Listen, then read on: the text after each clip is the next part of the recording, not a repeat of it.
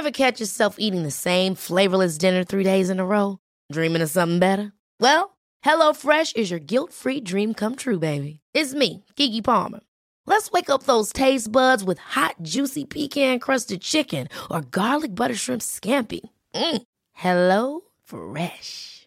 Stop dreaming of all the delicious possibilities and dig in at HelloFresh.com. Let's get this dinner party started.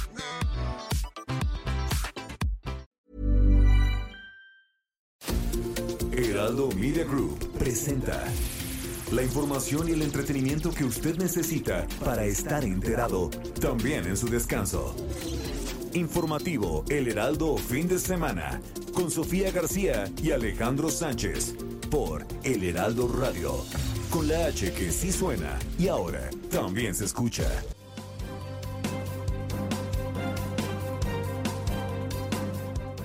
Ahora con lo de la supuesta casa de mi hijo en Houston, un escándalo.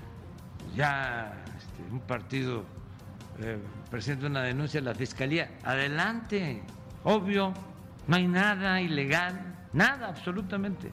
Pero es el escándalo, es tirar lodo, porque no pueden de otra manera.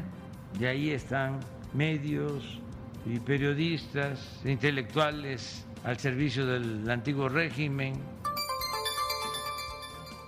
Claramente el gobierno de Morena es éticamente perdedor.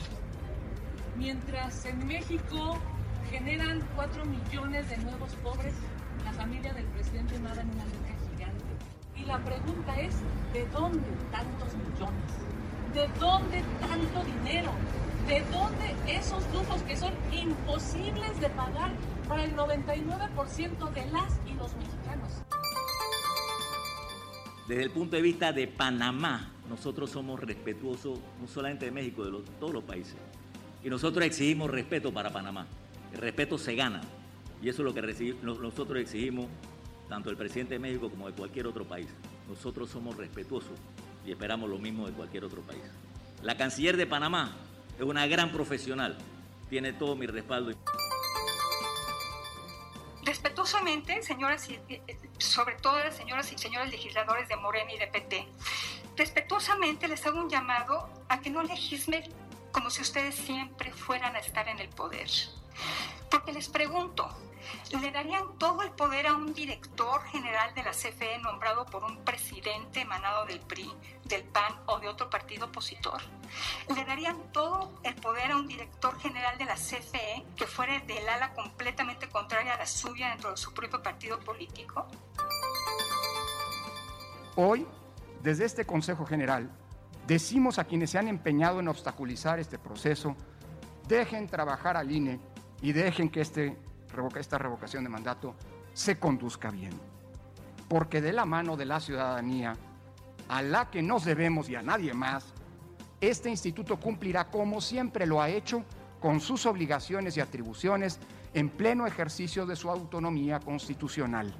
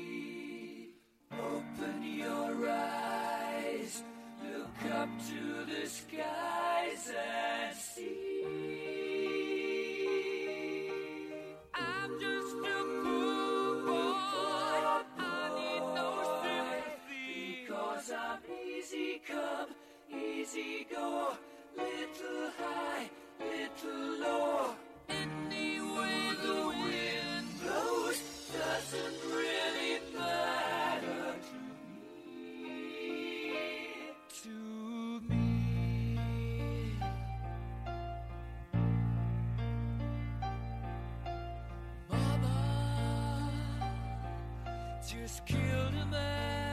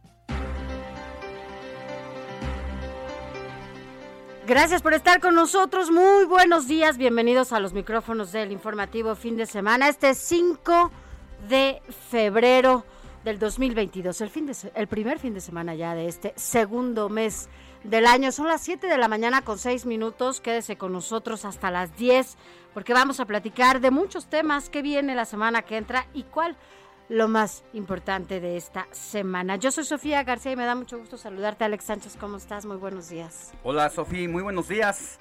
A ti y a quienes nos escuchan a lo largo y ancho del país, estamos transmitiendo desde Insurgente Sur 1271 en la Torre Carrashi e incluso llegamos más allá de las fronteras a la Unión Americana, a Brownsville, a Texas. Estamos con mucha información porque la noticia no descansa.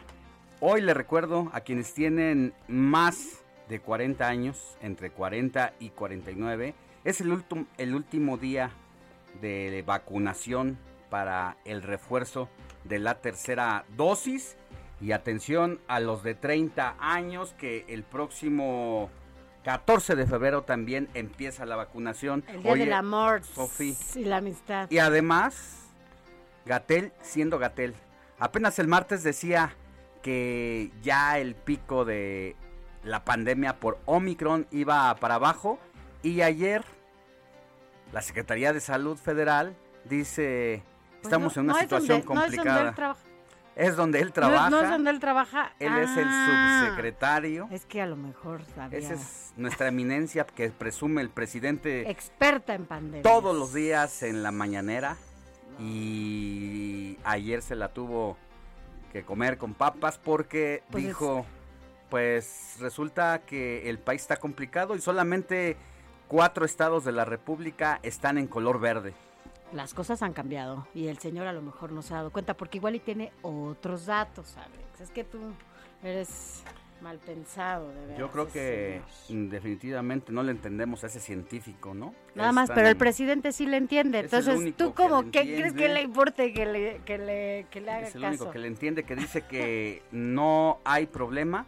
Y ayer veíamos eh, una información que nos preparó nuestra compañera Jessie Moguel de el caso de una persona, pero es el caso de cientos que tuvo que venir de Guanajuato a la Ciudad de México y estaba endeudada porque se trajo a su hijo en una ambulancia, dado que allá no había espacio para hospitales y cuando llegó aquí a la Ciudad de México también la tuvieron en un peregrinar yendo y viniendo de un hospital a otro y aquí en la Ciudad de México encontrando también cartelones donde decía prácticamente no insista, cupo lleno. Y es que no hay dinero que te alcance, ¿no?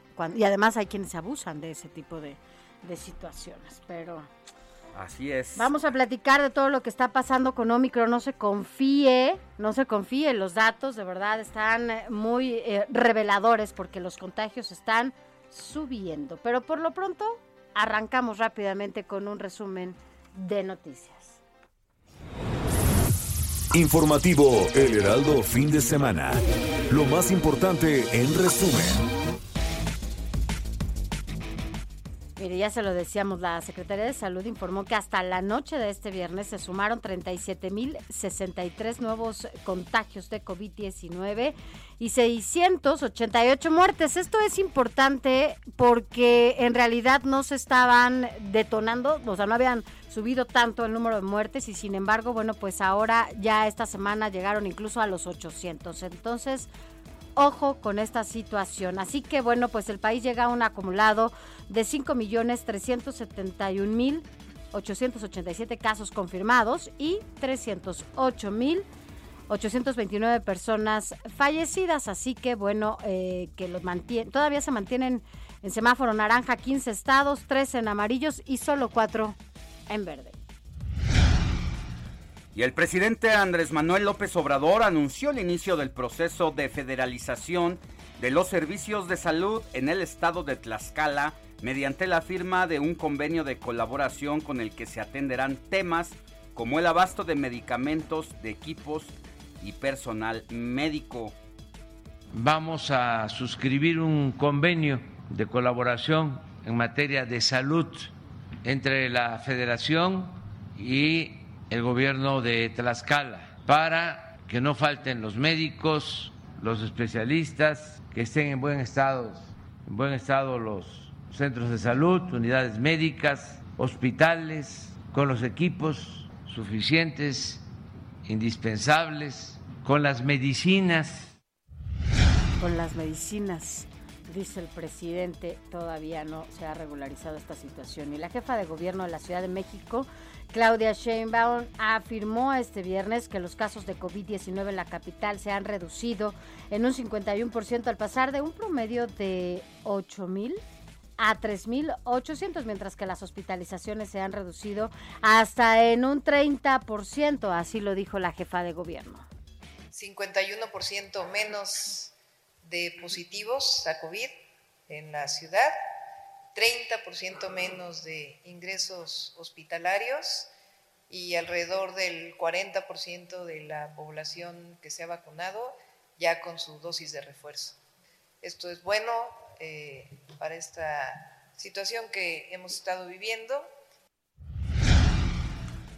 En información también relevante, el Consejo General del INE aprobó este viernes la convocatoria para la realización de la consulta de revocación de mandato del próximo 10 de abril, para lo que modificó los lineamientos de este ejercicio y acordó que solo se van a instalar 57.377 casillas, lo que apenas representa el 35% de las 161.000 que estaban originalmente presupuestadas y esto por falta de recursos económicos. Al respecto, esto dijo el presidente del INE, Lorenzo Córdoba.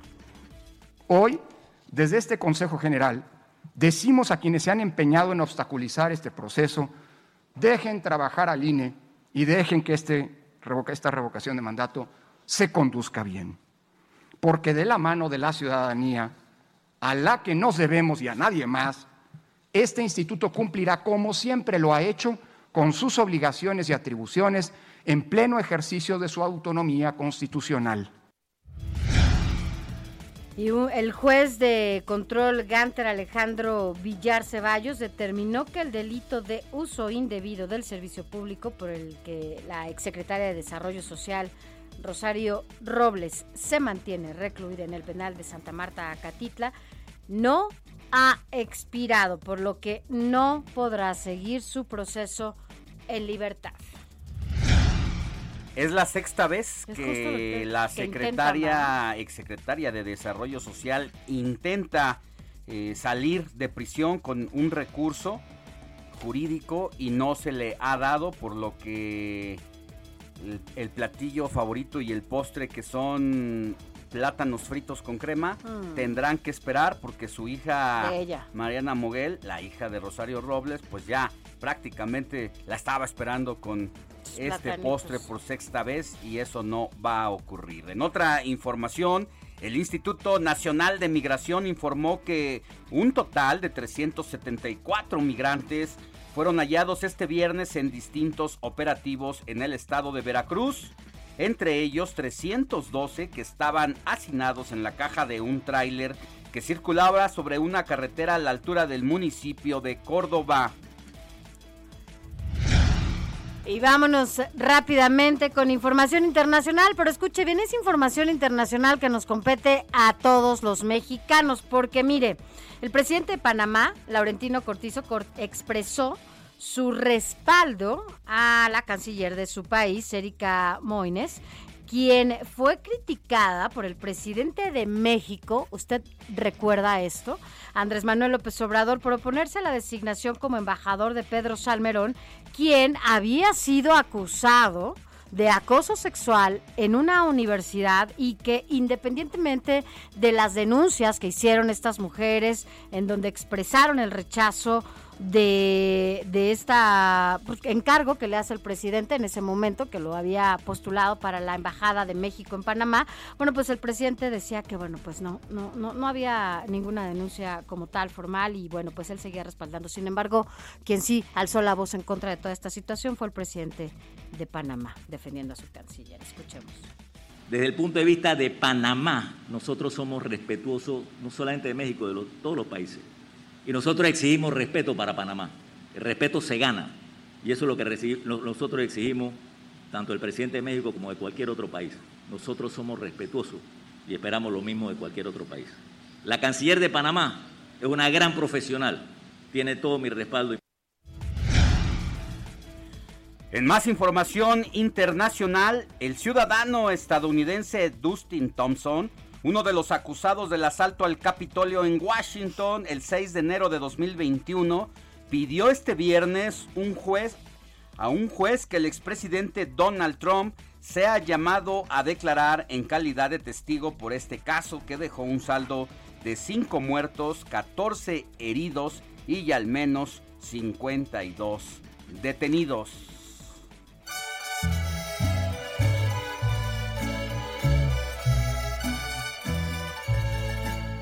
Estas son las mañanitas que cantaba el rey David. Ay, y ahora nos cambiaste las mañanitas, Quique. ¿Cómo estás, mi Moni? Muy buenos días. Ya nos cambiaron las mañanitas y todo. abruptamente. Abruptamente. ¿Qué tal? ¿Quién es, Quique? ¿Es Pedro Pedrito Fernández. Fernández? Pedrito Pedro, Fernández. Pedro, Pedrito se va a molestar como Lucerito, es pues Lucero. sí, pero pues, es- es- en el mundo lo conocemos. Yo también, como ¿Para qué le Pedrito. hacemos? Oigan, antes de que nos tengas que decir, mi querida Moni, a quién tenemos que correr a abrazar, aquí en el Heraldo Media Group hay que correr a abrazar. A ratito lo vamos a hacer a Isaías Robles, sí, nuestro cumple. director de información del Heraldo Media Group, quien hoy amanece un poco más viejito que ayer y que pero ni antier. se le Más nota, experiencia, se le nota, ya se acumula experiencia en los y Alex. Un abrazo, mi querido Isa. Isaías, te queremos mucho. Así es. La pila del bautismo cantaron los ruiseñores. Dedicada especialmente con Pedro Para Fernández. Y bueno, pues hoy, ¿saben a quién le vamos a dar un abrazo hoy 5 de febrero? A Águeda. Qué bonito nombre, ¿no? Águeda. Ya creo que ya lo había escuchado. Águeda. Una Sí, amiga. suena bien, suena, amiga. fuerte, fuerte, interesante. Empoderado, ¿no? Así Empoderada. como que, como que. ¿Cómo? Mónica, ¿qué es eso? Mo- Mon, Moni. Mon. Monique, ah, ¿qué tal? Bueno, pues le vamos a dar un abrazo a Águeda. ¿Y quién es Águeda? Fue una virgen y mártir del siglo III que, según cuenta la tradición, había hecho un voto de castidad para entregar su virginidad a Jesucristo. Algo que no le gustó al procónsul de Sicilia. ¿Quién qué creen? La envía a un lupanar. ¿Saben qué es un lupanar? ¿Qué es ¿No? un lupanar? Es un burdel. Y fue un burdel muy famoso allá en la ciudad Con romana razón, de no estaba Pompeya. familiarizado, mi querida Mon. Ay, ajá, ¿dónde está el ay, ajá? Ah, ¿verdad? Ajá. Bueno, pues este procónsul envía a Águeda a un lupanar, pero milagrosamente conserva su virginidad. O sea que nadie le hace caso porque se hace invisible.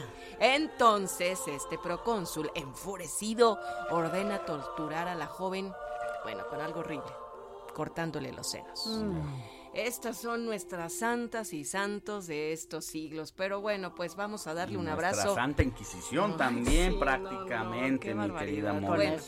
Pues a Águeda, que me gusta el nombre, a Felipe, Adelaida, Albuino ingenuino. Ingenuino. Ingenuino. Ah, yo debería de llamarme ingenuina. Ingenuina. Así me queda, yo sí soy así. No, bien linda, mi Sofi. A Lucas. Ay, Lucas, ajá, ay, sí, ahorita. A un cuasi Ay, si le sobrino, pones, Lucas. pero- Sí. Y a Isabel. Estos son el santoral de esta mañana, 5 de febrero. Día Cinco. festivo, Puente Largo. 105 Y- aniversario Sí, de hombre, la caray. Constitución. Y bueno, pues veamos cómo, cómo se respeta esa, esa, Esa carta fecha. magna. Esa carta magna, esperemos que, que se siga respetando y tomando en cuenta. Pero mientras tanto, un abrazo. Felicidades a todos, Isa. Esperamos Isa. que ya esté celebrando. En una de esas va llegando el festejo, ¿eh? Porque no. Isa es tremendo. Ah, no, es tremendo. es Estoy lindo. diciendo todo lo contrario, porque Ah. si hay alguien tranquilo, que se llega a su casa, desvela. no se desvela. Es bien cumplido también. No, hombre, es un loquillo para trabajar. Ah, no, Ah, bueno. eso sí. Está Pero pegado a hoy descansa. Isa, hoy te dejamos descansar. Pero un abrazo, un abrazo con mucho cariño. a Isa Gracias. Y a todos los festejados del día de hoy. Al ratito nos escuchamos. Gracias. Escuchamos, Moni. Gracias. Viene amaneciendo y a la luz del día nos dio. Levántate de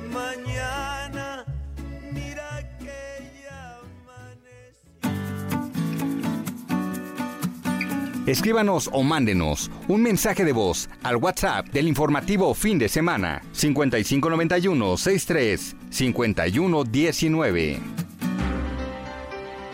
Oh, ya son las 7 de la mañana con 21 minutos, hora del centro del país. Mire, le vamos a tener al rato información de los deportes también con Adrián Caloca que nos va a decir todo sobre la justa de invierno en Beijing que ya inició y que lo hace de una manera sui generis porque en estas fechas por aquellos rumbos debería estar copada de nieve pero gracias al cambio climático no hay nieve ni la nieve esperada. Entonces se tuvieron que rehacer escenarios con nieve artificial para sacar adelante este evento Oye, deportivo. Ahora que dices de nieve, acá sí hay nieve. Alex, ¿has visto las imágenes? Es que parecen postales, la verdad, las imágenes ¿En que se Chihuahua? están viviendo allá en el norte del país, en Chihuahua, en Durango, en Coahuila.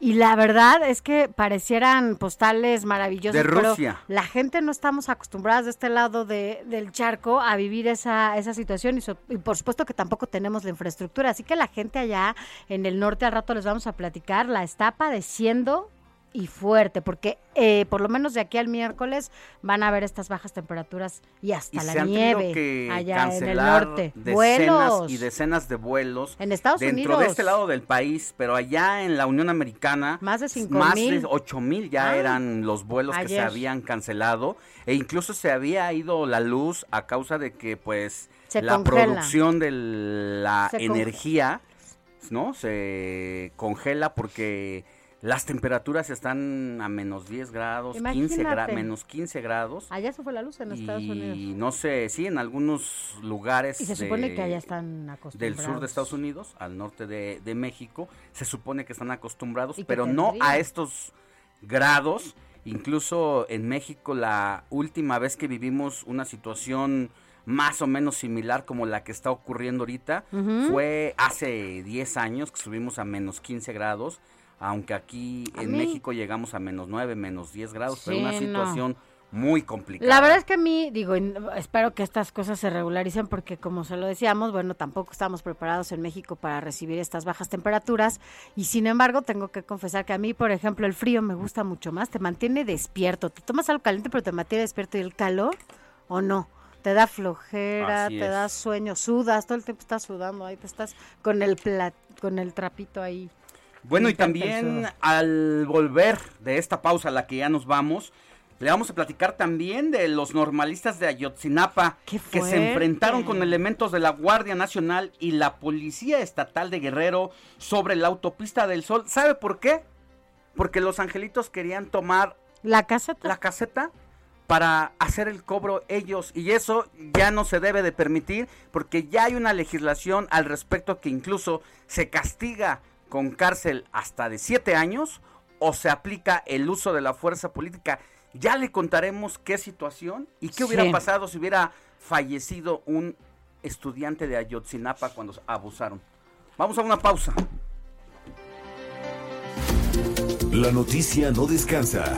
Usted necesita estar bien informado también el fin de semana. Esto es Informativo El Heraldo Fin de Semana. Heraldo Radio. La HCL se comparte, se ve y ahora también se escucha. Informativo Heraldo Fin de Semana. Regresamos.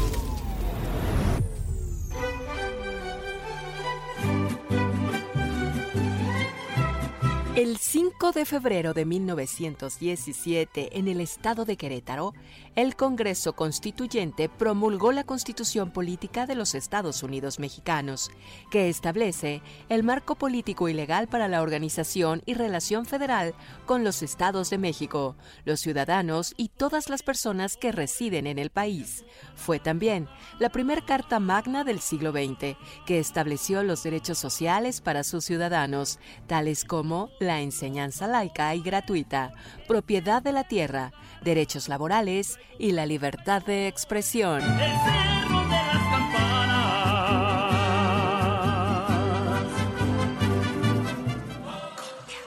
Yo estaba tan tranquilo cuando ella apareció. No es cierto.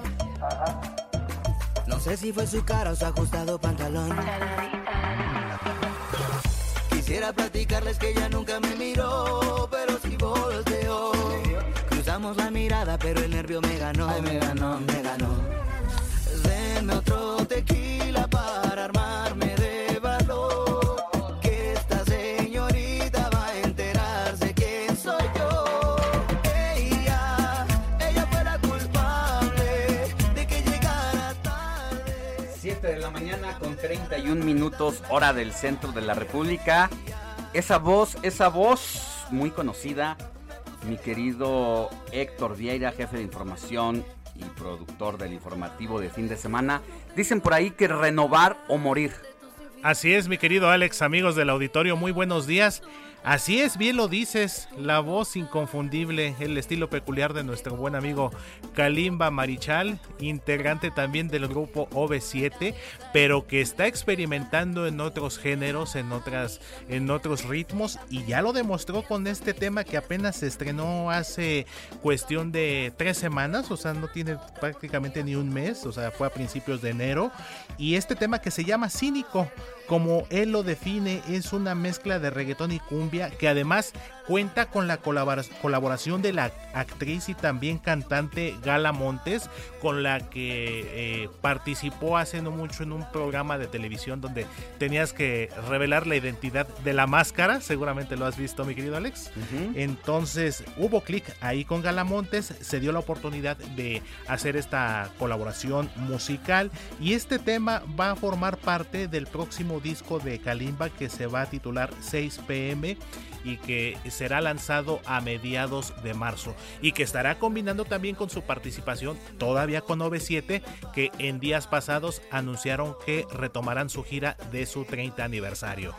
Pues mira, es que cuántos artistas no se quedan en el camino por no adaptarse a las nuevas circunstancias.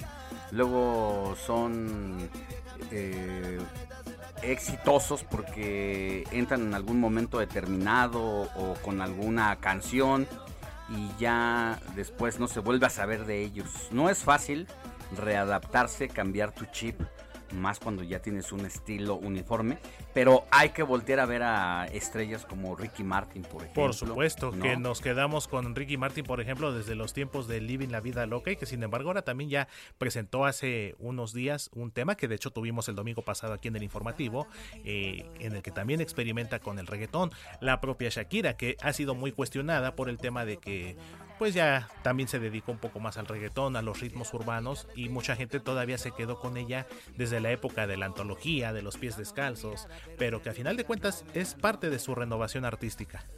Pues sí, si quieren estar en el gusto de la gente, si quieren tener éxitos que estén sonando en la radio, hoy en las plataformas digitales como las más buscadas, y si quieren llegar a otras generaciones, pues tienen que hacer esto. A veces no es fácil, a veces no pega. Pero el ritmo que nos presenta Kalimba el día de hoy suena pegajoso, guapachas, guapachosón, como si ya hubieras escuchado esa rola en algún otro momento. Exactamente. Y se oye bien, se oye natural, no se oye ganas, forzada, de- no se oye forzado ni mucho bailar, menos. Entonces, bastante movidito para empezar este sábado, mi querido Alex. Gracias, mi querido Héctor Vieira. Abrazo fuerte a todos, Alex.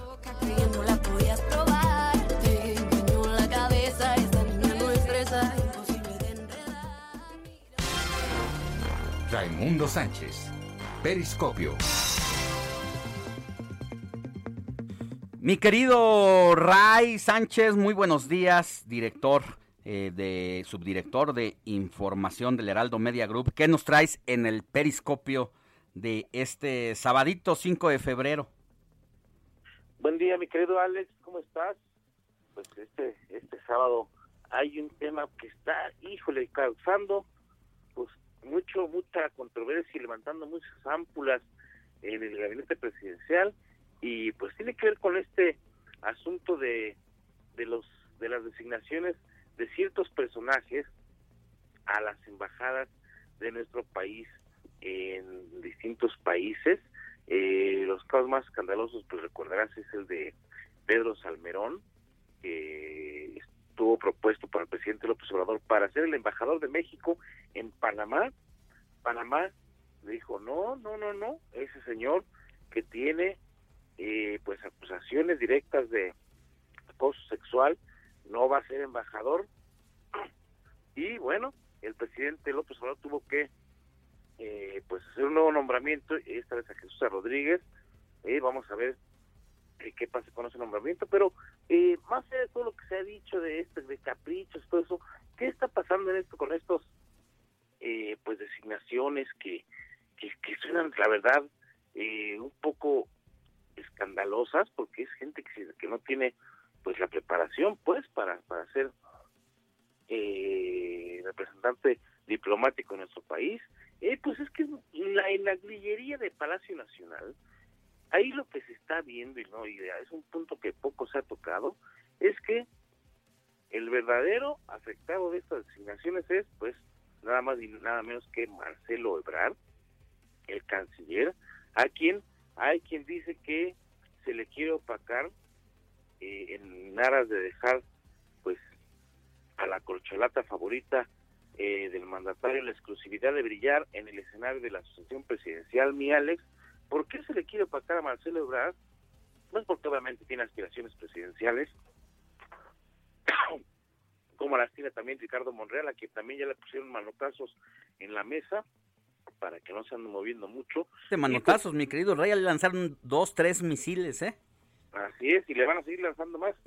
Eh, y bueno, es la lectura que domina entre cercanos al canciller. Las señales eh, que les ha mandado Palacio Nacional, pues han sido varias y se han dado a raíz, Alex, de la eh, de esta reunión que realizó el titular de la Cancillería al difundir, bueno, la reunión que, realizó con los cónsules y embajadores eh, de nuestro país a principios de año. Recordarás que además es una reunión que se hace cada año y que siempre mediáticamente por lo menos es, pasa sin pena ni gloria, pues en esta ocasión lo- el señor Marcelo Ebrard se encargó de pues de difundirla como bombo y platillo y hacerla parecer como si fuera un gran un gran evento de, de, de su diplomacia. Y recordarás que la culminó con una foto grupal de su cuerpo eh, de embajadores y cónsules eh, pues arropándolo. Eh, esto fue por ahí del 10 11 de, de enero. Eh, y pues días después el presidente le mostró quién tiene la sartén por el mango en la conferencia mañanera recordarás anunció su decisión de nombrar a estos 16 embajadores y cónsules entre los que incluyó a priistas como el exgobernador de Sinaloa, Quirino Ordaz, el exgobernador de Campeche, Carlos Miguel Aiza, y la exgobernadora de Sonora, Claudia Pavlovich, y ahí le clavó precisamente a Pedro Salmerón para Panamá, pese a las denuncias pues que ya hemos mencionado.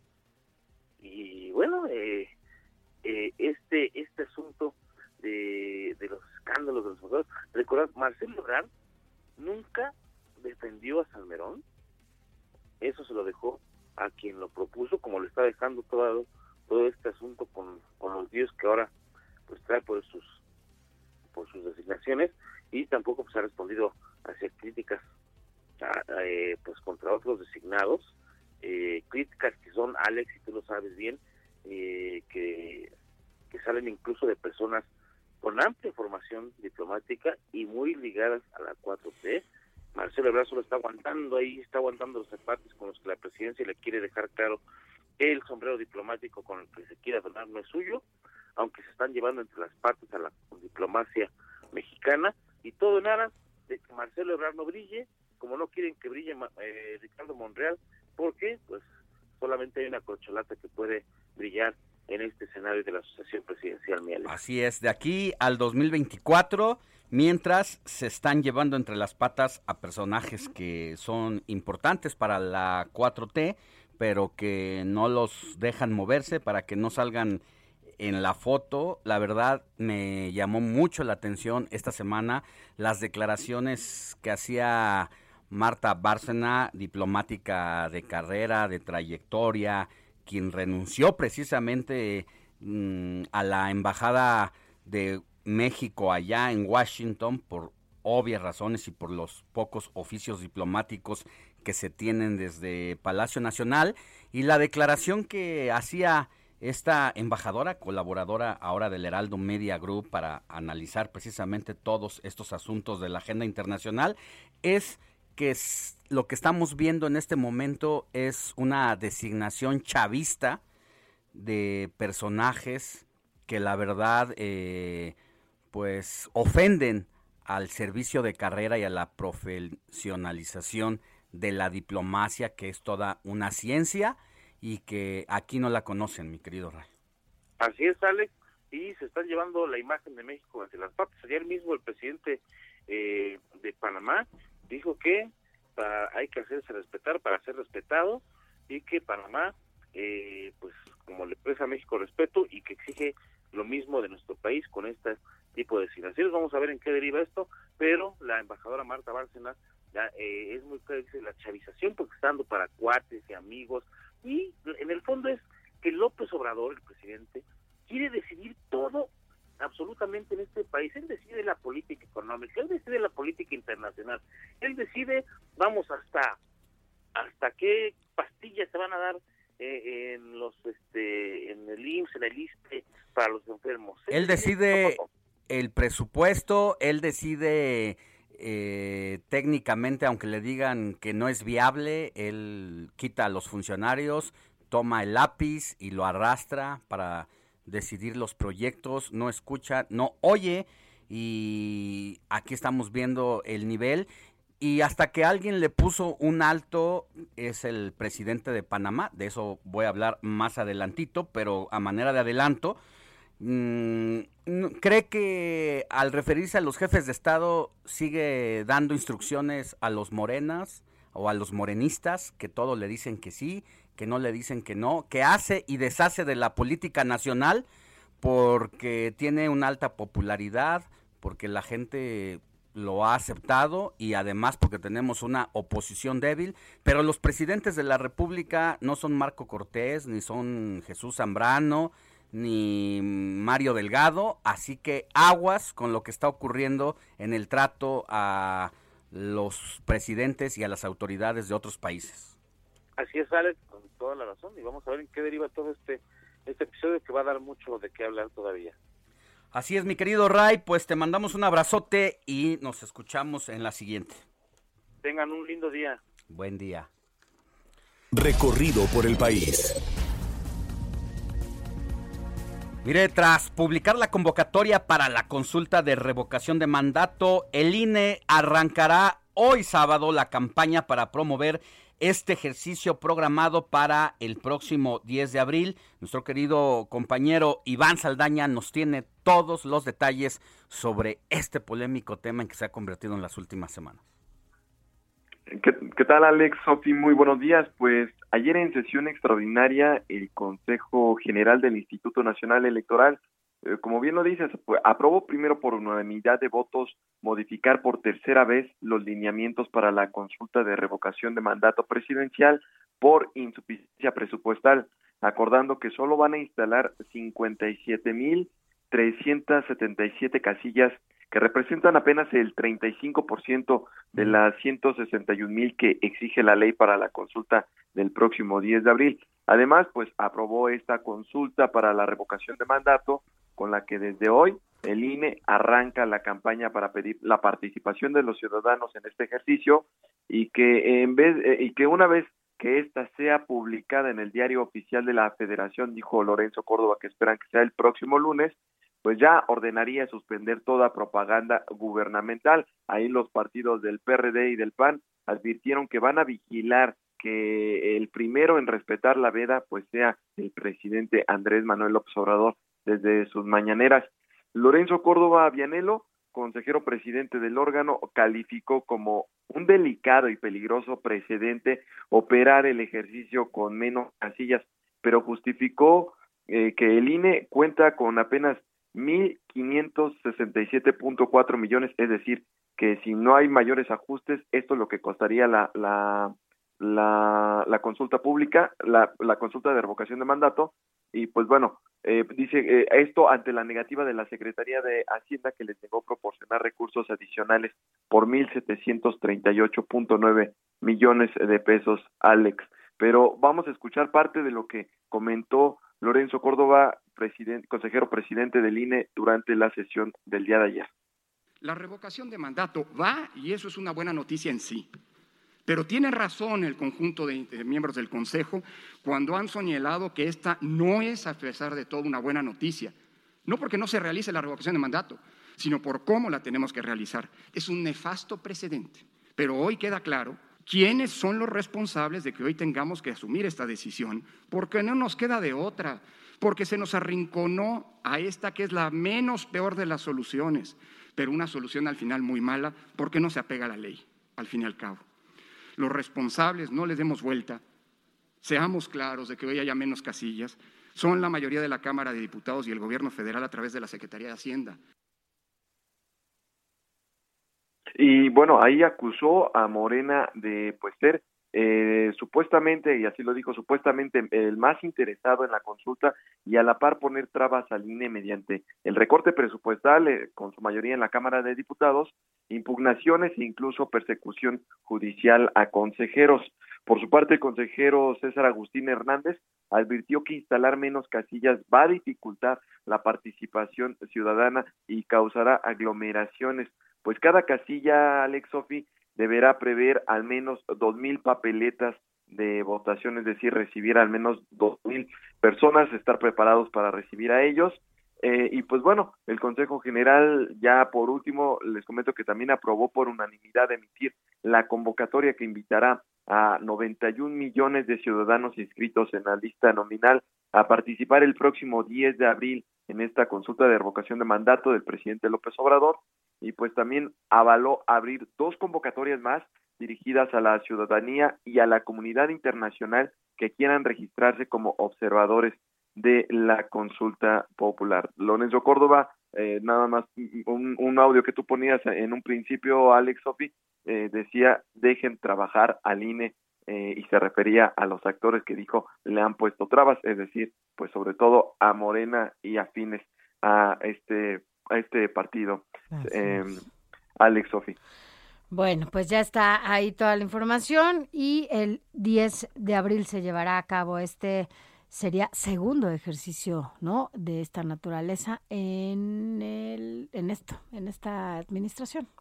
Y bueno, pues acá estaremos dando a conocer todos los detalles. Iván Saldaña, gracias por tu información. Buenos días a todos. Gracias, Iván. Buenos días. Vámonos rápidamente ahora a la Ciudad de México porque, bueno, pues ya el gobierno de la capital anunció pues las fechas para la aplicación. Escúchelo bien, sobre todo si usted es eh, tiene entre 30 y 39 años de edad. Pues aquí las fechas y cómo estará todo, Carlos Navarro. Tú tienes toda la información completa. Buenos días, Alejandro Sofía. Les saludo con gusto a ustedes al auditorio y les comento que el 14 de febrero, Día del Amor y la Amistad, inicia la aplicación de la dosis de refuerzo de la vacuna contra COVID-19 para personas de 30 a 39 años de edad de la Ciudad de México. Ayer, la jefa de gobierno Claudia Sheinbaum hizo el anuncio de la continuación del Plan Nacional de Vacunación contra COVID en la capital del país. Escuchemos. Y a partir del 14 de febrero, Día del Amor y la Amistad, le tocará a los de 30 y más, que aún no se han vacunado, a todos nuestros compañeros reporteros jóvenes, eh, ya les tocará a partir del 14 de febrero.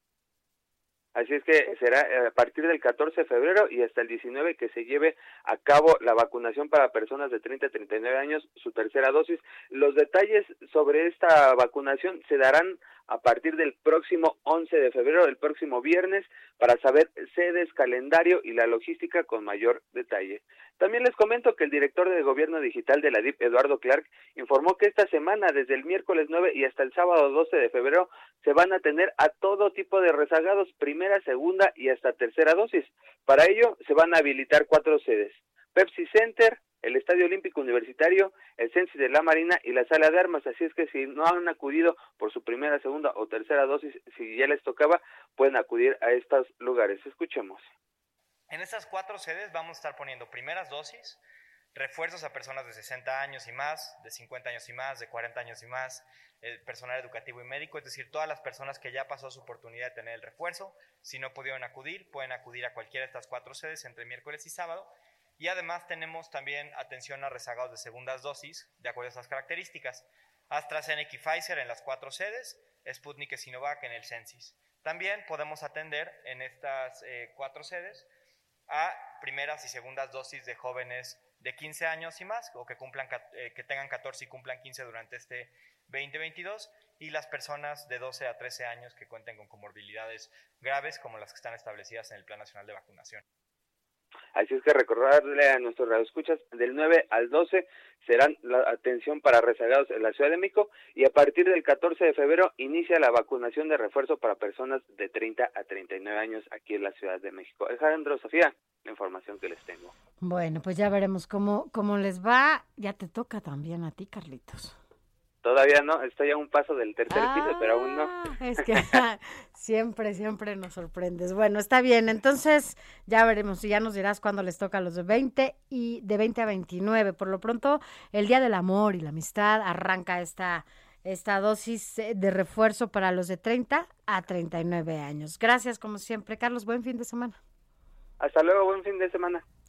Gracias y gracias también a todos ustedes por escribirnos. Le vamos a recordar nuestro WhatsApp para que se ponga en contacto con nosotros. Es el 55 9163 5119. 55 91 63 51 19 y bueno pues escríbanos, ya lo sabe, vamos a estar aquí todos juntos hasta las 10 de la mañana a partir de las 8 de las 8 de la mañana en punto. Nos enlazamos de manera simultánea a través de todas las frecuencias y del Heraldo de México en todo el país y más allá de las fronteras y también a través de El Heraldo Televisión. Así que síganos, comparta con nosotros este fin de semana. Mire, le comentaba que en unos minutos más vamos a platicar sobre esto que pasó ayer en la carretera de Acapulco. Yo no sé si usted tuvo la oportunidad de ver cómo eh, normalistas de Ayotzinapa se enfrentaron una vez más con elementos de la Guardia Nacional y la Policía Estatal de Guerrero sobre la autopista del Sol. Mire, las imágenes fueron crudas, crudas en la manera en la que estaban agrediendo a estos eh, cuerpos policíacos y la verdad es que también hay que decirlo, ellos no metieron ni las manos y esta ocasión salieron varios, varios policías eh, estatales eh, pues muy lastimados, algunos elementos también de la Guardia Nacional, por lo menos 37, imagínense, fueron heridos. Y después de eso, usted no sabe lo que pasó, cuál fue el proyectil que aventaron.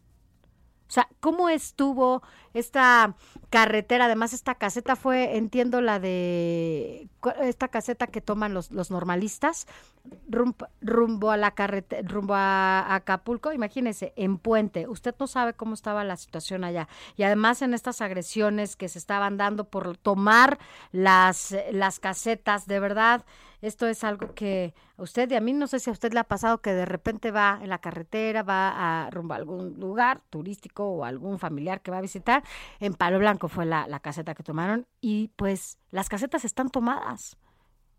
Y así se hace, bueno, un despapalle en, en las casetas. Escríbanos, escríbanos, gracias por estar con nosotros desde las 7 de la mañana. Oigo, oiga, rápidamente nada más decirle que nos escriben desde Monterrey, nos escribe Sergio y nos dice que allá están a cero grados en el norte del país, allá en Monterrey. Gracias, gracias. Claro, un día nos vamos a ir allá, seguro con Alex allá a transmitir desde Monterrey en una de nuestras sedes del Heraldo Radio.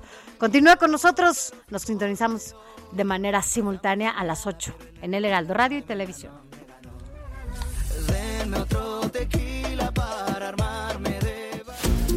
La noticia no descansa. Usted necesita estar bien informado también el fin de semana. Esto es Informativo El Heraldo Fin de Semana. Heraldo Radio 98.5 FM, una estación de Heraldo Media Group, transmitiendo desde Avenida Insurgente Sur 1271, Torre Carrachi, con 100.000 watts de potencia radiada.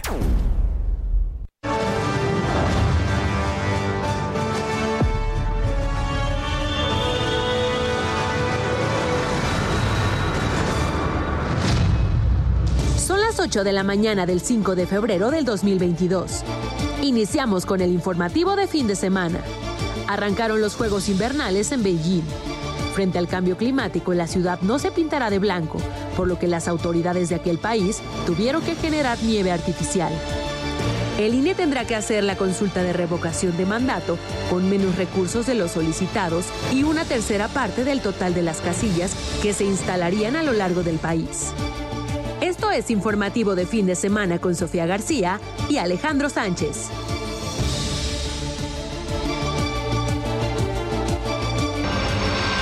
Y ahí vienen, ahí vienen en efecto. En efecto, ahí vienen. Así que miren que hasta la Guardia Nacional empieza a correr. Cheque usted.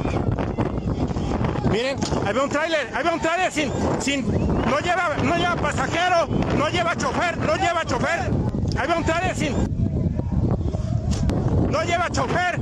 Ese tráiler de Soriana no lleva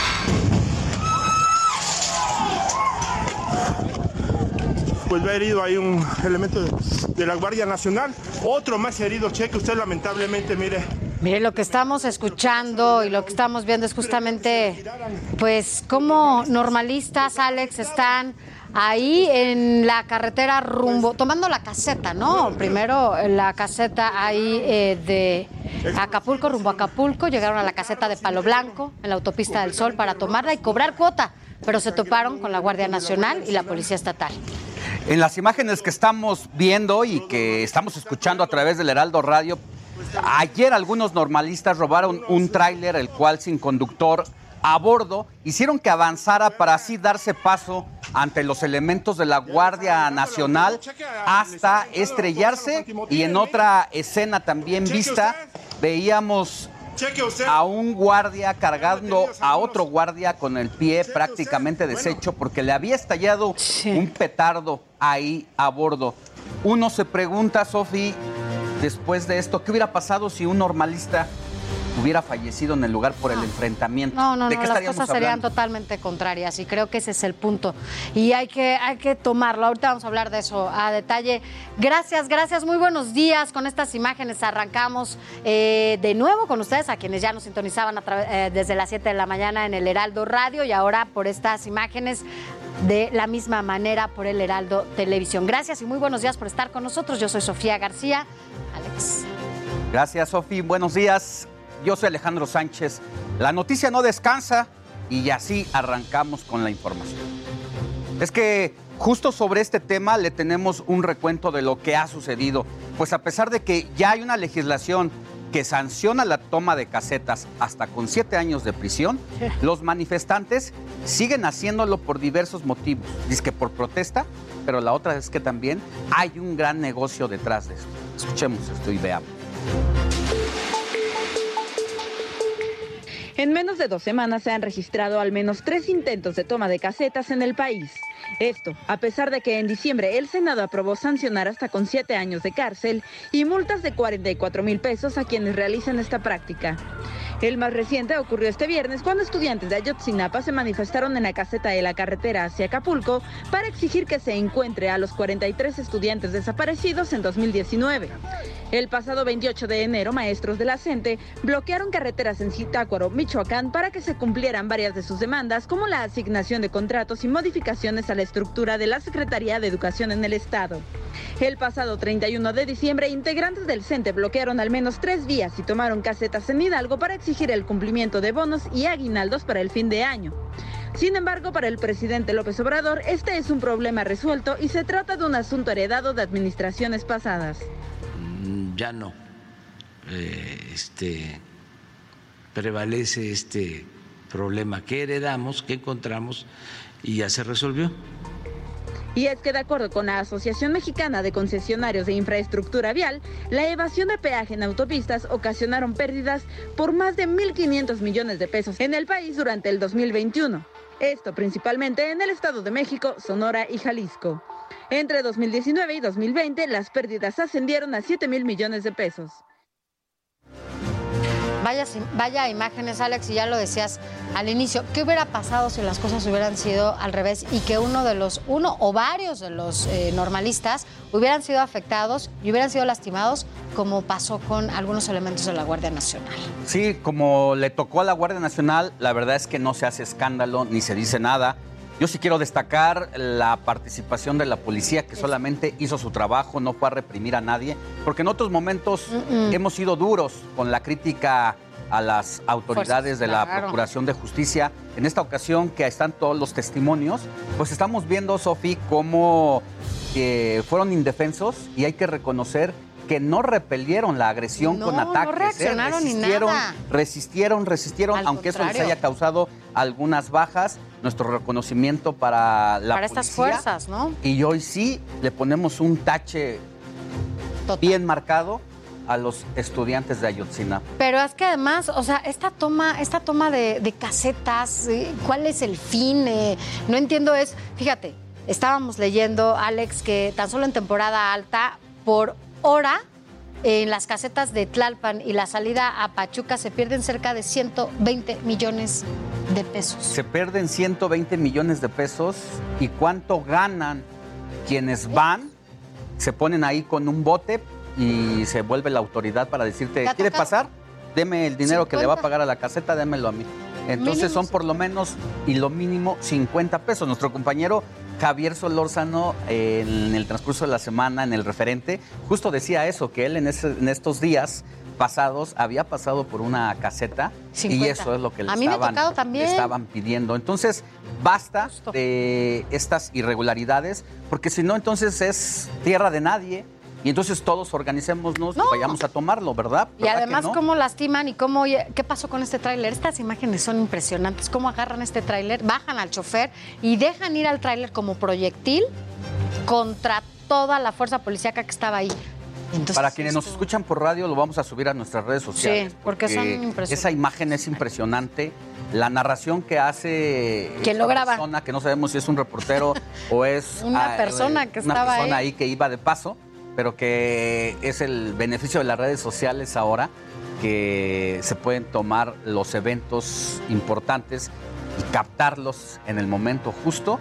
Aquí la verdad es que tendríamos que estar criticando y juzgando un poco esta situación. Mira, vamos a, a escucharla otra vez para quienes nos. Así que escuchan por radio. y hasta la Guardia Nacional empieza a correr. Cheque usted.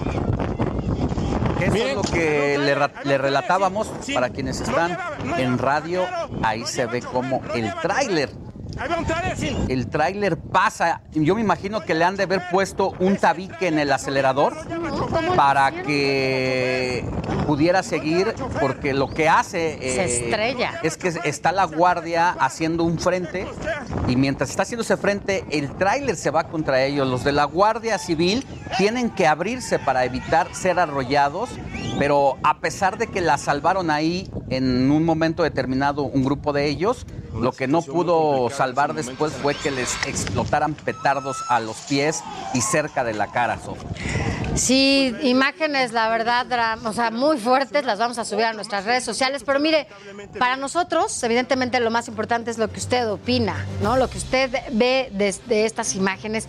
Y mire, ante esta situación y que no es la primera vez que pasa, ahora con tanta violencia eh, se dio allá en esta caseta, bueno, queremos preguntarle y que nos responda sobre todo a través de nuestro WhatsApp, ¿creen que deba caer toda la fuerza pública y el peso de la ley ante la toma de casetas?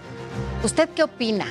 Envíenos eh, sus comentarios al WhatsApp 55 91 63 51 19. Díganos, díganos qué opina. Y además, incluso si a usted le ha tocado, porque bueno, más de uno conocemos que va pasando por la caseta y mínimo tiene que pagar 50 pesitos, pero no a- a la persona que cobra la caseta, sino que pues está ahí con su bote, ¿no? Pero bueno, en fin, así que vamos a cambiar, vamos a cambiar de tema y mientras esperamos sus comentarios. Ante la negativa de la Secretaría de Hacienda para el aumento de presupuesto, bueno, pues finalmente se llevará la consulta de revocación de mandato con 1.567 millones de pesos de presupuesto, lo que lleva a un número de casillas menor de lo que se pensaba para esta consulta. ¿Y cuántas casillas habrá para esta consulta? Mire, se prevé instalar tan solo 57 mil casillas y no las 161 mil previstas en la ley. Es decir, es un 35% de todo lo que debería instalarse a lo largo y ancho del país. Se contempla que los consejeros electorales tomen como base las casillas usadas en la pasada consulta popular. En los próximos días se van a dar a conocer las ubicaciones porque no todas las personas tendrán a la mano una casilla donde ir a hacer su participación. Ahora, veamos, el costo de la casilla, según el presupuesto otorgado para la consulta y el número aproximados de estos, bueno, pues será de 27.491 pesos. Mire, además, la Suprema Corte de Justicia de la Nación rechazó la posibilidad de hacer cambios en la forma de la pregunta para el proceso de revocación de mandato. Entre los argumentos de los ministros es que de los 3.4 millones de firmas a votar de este ejercicio, le otorgaron con base en una pregunta, por lo que será incorrecta modificarla a la mitad del camino. En este momento ya se ha cumplido con el umbral de firmas de apoyo requerido para iniciar el procedimiento de revocación de mandato. 3.4 millones de mexicanas y mexicanos han firmado para que se lleve a cabo la revocación de mandato. Estas firmas se hicieron con base en esta pregunta. Esta pregunta es la que hizo que la gente reuniera las firmas. Me parece que no podemos cambiar la pregunta a la mitad del camino. Vámonos a más información porque hoy es 5 de febrero y este día se cumplen 104 años de la promulgación de la Constitución Política de los Estados Unidos Mexicanos, la Carta Magna que actualmente rige nuestro país y que ha sido reformada ya en varias ocasiones, más de 200 veces. Aquí su historia. En 1813 los insurgentes convocaron al Congreso de Anáhuac en Chilpancingo, donde se declaró la independencia de la Nueva España. Para 1814 la Asamblea se trasladó a Patzingán y promulgó el decreto constitucional para la libertad de la América Mexicana, conocido como la Constitución de Apatzingán, que abolió la esclavitud y consideró a todas las personas iguales ante la ley. En 1821 se conformó un gobierno monárquico e instauró el primer Congreso Constituyente, que nombró a Agustín de Iturbide como emperador de México. Ante la presión para restituir el Congreso que disolvió Iturbide para crear un órgano que desconoció la Constitución de Cádiz, España, de ahí el nombre de la Plaza de la Constitución e instauró la independencia de México. En 1823 el emperador convocó una asamblea que lo rechazó y huyó a Europa por lo que en 1824 se promulgó el acta que estableció la República Federal como forma de gobierno y decretó una constitución que definía al país con el nombre de Estados Unidos Mexicanos. En este documento instituyó la división de poderes, instauró la libertad de imprenta, creó la figura de vicepresidente y un periodo presidencial de cuatro años. Con Antonio López de Santana como presidente, surgió un movimiento encabezado por Juan Álvarez e Ignacio Comonfort que se opuso un mandato dictatorial, quien huyó de México. Álvarez asumió la presidencia interinamente, convocó a elecciones en 1856 que conformaron un Congreso, restableciendo la República Federal, y promulgaron la Constitución de 1857, que expresaba los deberes y obligaciones de los mexicanos. Venustiano Carranza, al convertirse en titular del Poder Ejecutivo, convocó a la creación del Congreso Constituyente de Querétaro para reformar la Carta Magna de 1857, la cual había sido modificada en múltiples ocasiones por Porfirio Díaz en su proyecto de nación. Entre estas estaba la reelección y la ampliación del periodo presidencial. Así fue acuñada la Constitución Política de los Estados Unidos Mexicanos de 1917, la cual está vigente y se conforma por 136 artículos, 19 transitorios, distribuidos en 9 títulos.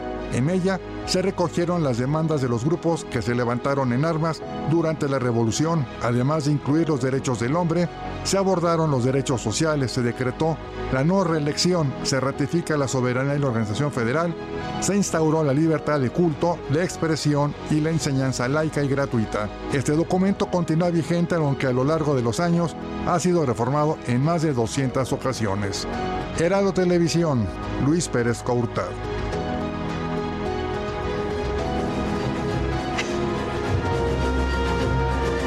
Vámonos a los temas internacionales. El presidente de Panamá, Laurentino Cortizo, dijo contundente mensaje para su homólogo, homólogo mexicano Andrés Manuel López Obrador, quien el pasado martes calificó al canciller, a la canciller Erika Moines como la Santa Inquisición por haber rechazado el nombramiento de Pedro Salmerón en la embajada de aquel país. Así, con la respuesta del presidente centroamericano, queda claro que López Obrador podrá hacer lo que quiera aquí en México, pero fuera del país será otra cosa. La decisión del presidente de México es decisión del presidente de México. La decisión de Panamá es decisión de nosotros. Nosotros decidimos si aceptamos o no a un embajador. Así como ellos decidieron aceptar el de nosotros, que es muy buen embajador. Eso es bien importante. Lo otro importante es que las relaciones de nosotros con México son muy buenas relaciones. Son relaciones de respeto. Nosotros respetamos a México.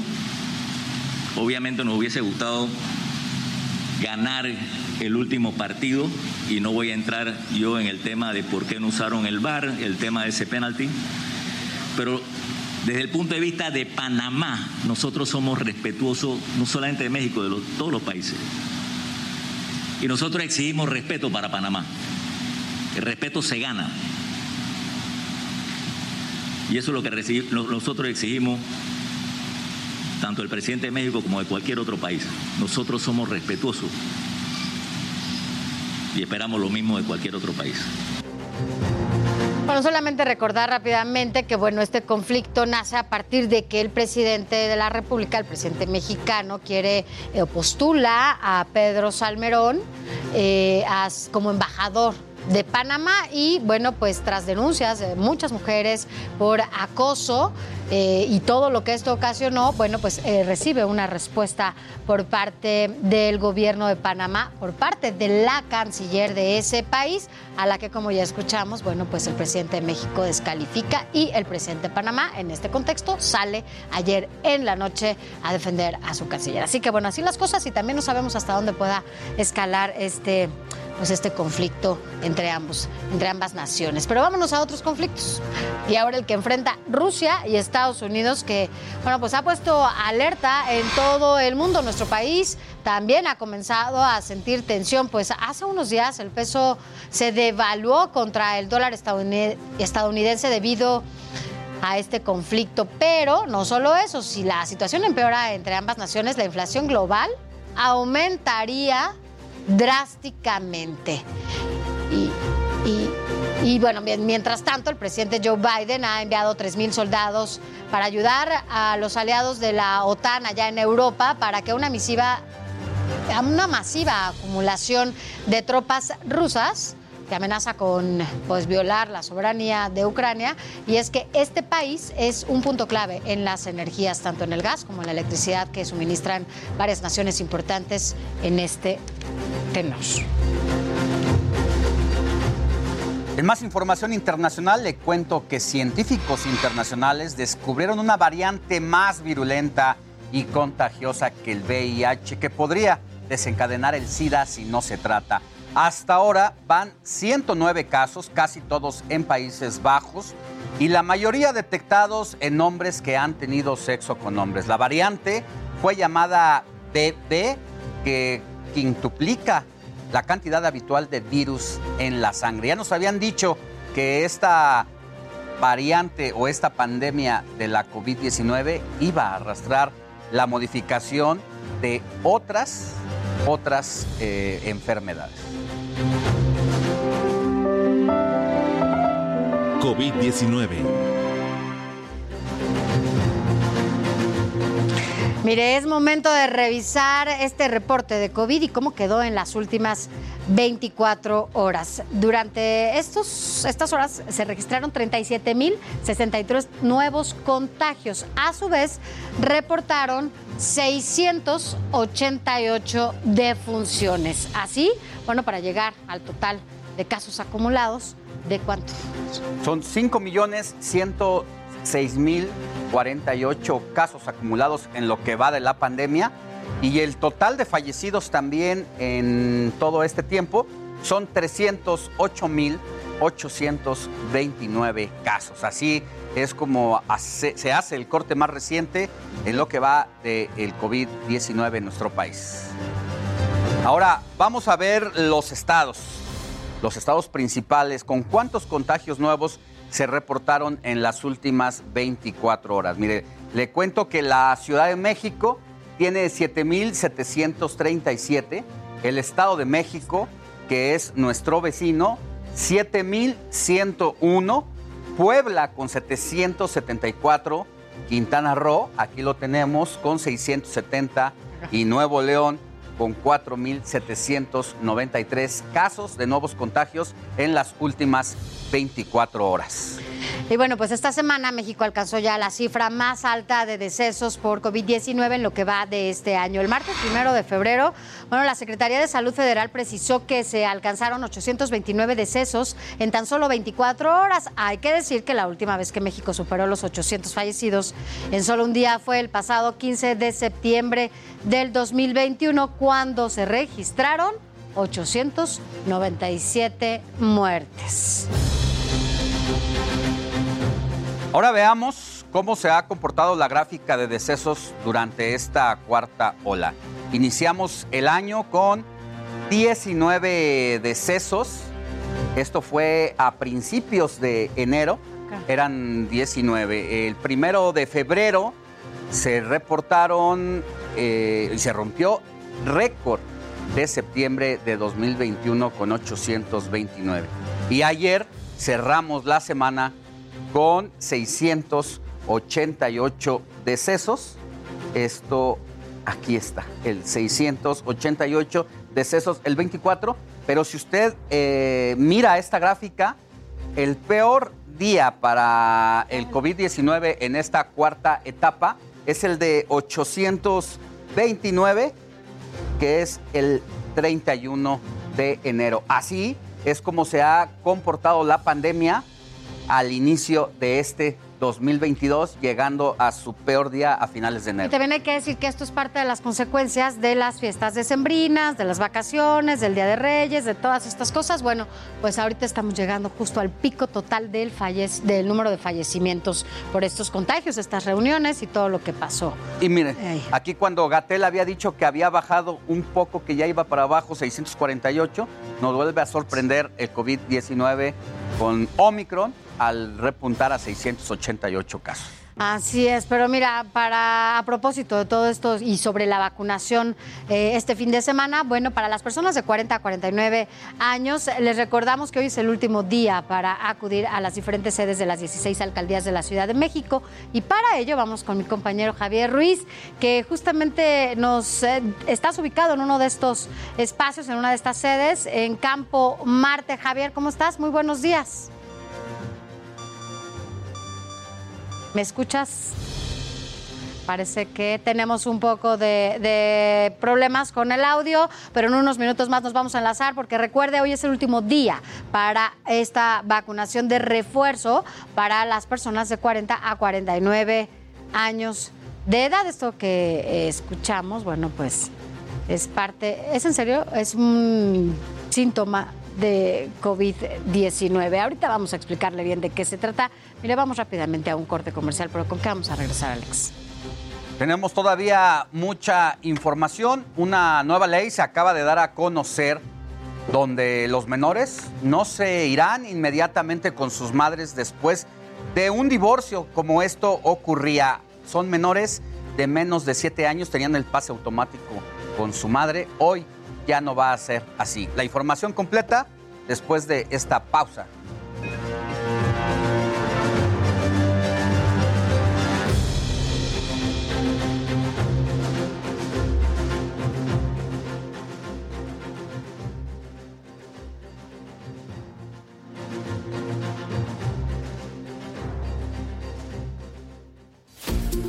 La noticia no descansa.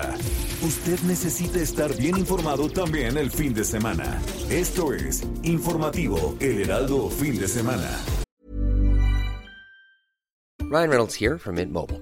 With the price of just about everything going up during inflation, we thought we'd bring our prices down. So to help us, we brought in a reverse auctioneer, which is apparently a thing. Mint Mobile unlimited premium wireless. Ready to get 30, 30, bit to get 30, bit to get 20, 20, 20, bit to get 20, 20, bit to get 15, 15, 15, 15 just 15 bucks a month. So, Give it a try at mintmobile.com slash switch.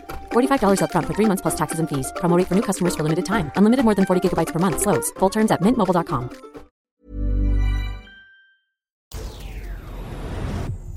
Heraldo Radio. La HCL se comparte, se ve y ahora también se escucha. Informativo Heraldo Fin de Semana. Regresamos. Pero cuando bebo, me gana tu nombre, tu cara, tu risa y tu pelo. Bueno, estamos escuchando y viendo al reggaetonero Bad Bunny que llegará a México el próximo mes de diciembre. Estamos hablando de un año, Alex, que ya eh, empezaron justamente la preventa de sus boletos. Empieza este 8 y 9 de febrero, solo para quienes sean, ya sabes que tienes que ser tarjetaviente de un banco en particular y bueno, pues esto es lo que se estará ya vendiendo en general. Ya para que, si tú quieres ir a comprar tus boletos de Bad Bunny, tienes que hacerlo hasta el 10 de Si febrero. no eres tarjetaviente de tal banco. Si vas a ir, o más o menos. ¿Bailas? No, la verdad no voy a ir. Me gusta, pero no como para ir a un concierto. Pero ahí se ve el éxito Hombre. que está teniendo. Que se empiecen a vender los boletos Mm. con más de 10 meses de anticipación. Habla de cómo la Oye, está pero- rompiendo. Pero este que lo vendan con más de 10 meses de anticipación en un contexto tan incierto, está también, ¿no? Medio, Pues. medio complicado, porque ¿cuántos conciertos Y no? mira, es que el cantante eligió uno de los lugares más emblemáticos precisamente aquí e icónicos, que es el Estadio Azteca, nada más y nada menos, donde caben 110 mil personas y que muy pocas personas o muy pocos artistas lo han llenado como YouTube o Michael Jackson. Miguel, Michael Jackson. Michael Jackson estuvo ahí. Escuchemos un poquito más de este gran reggaetonero. Dime dónde tú estás,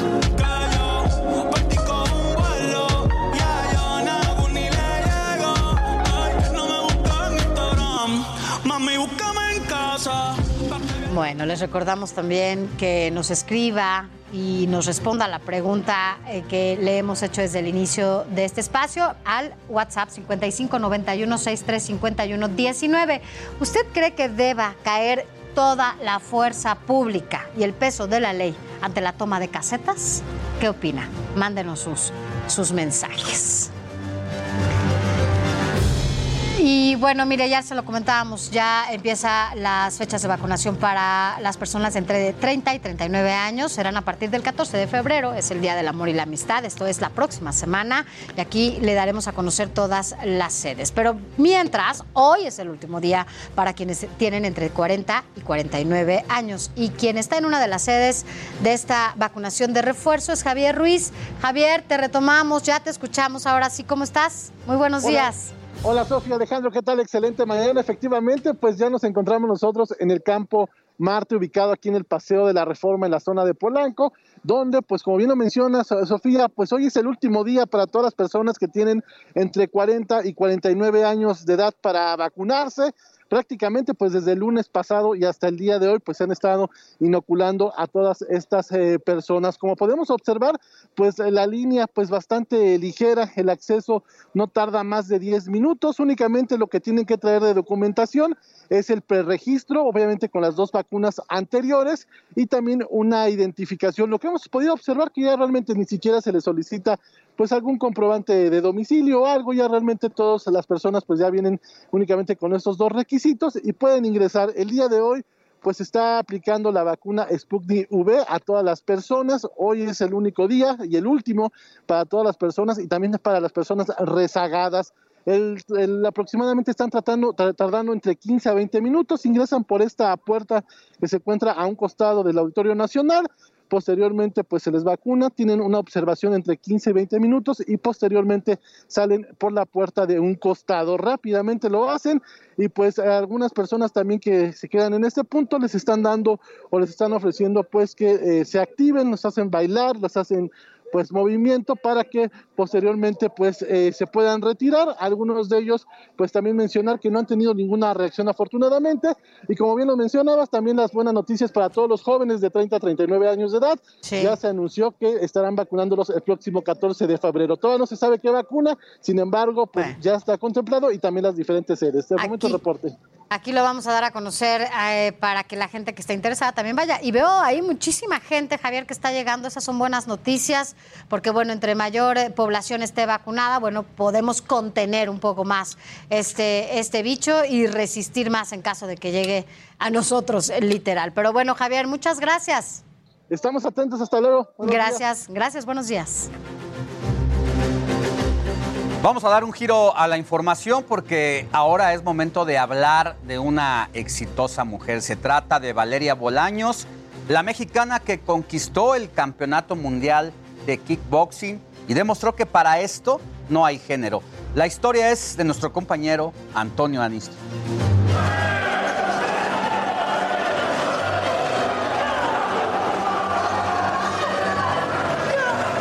Valeria Bolaños, ni el deporte ni la disciplina tienen género.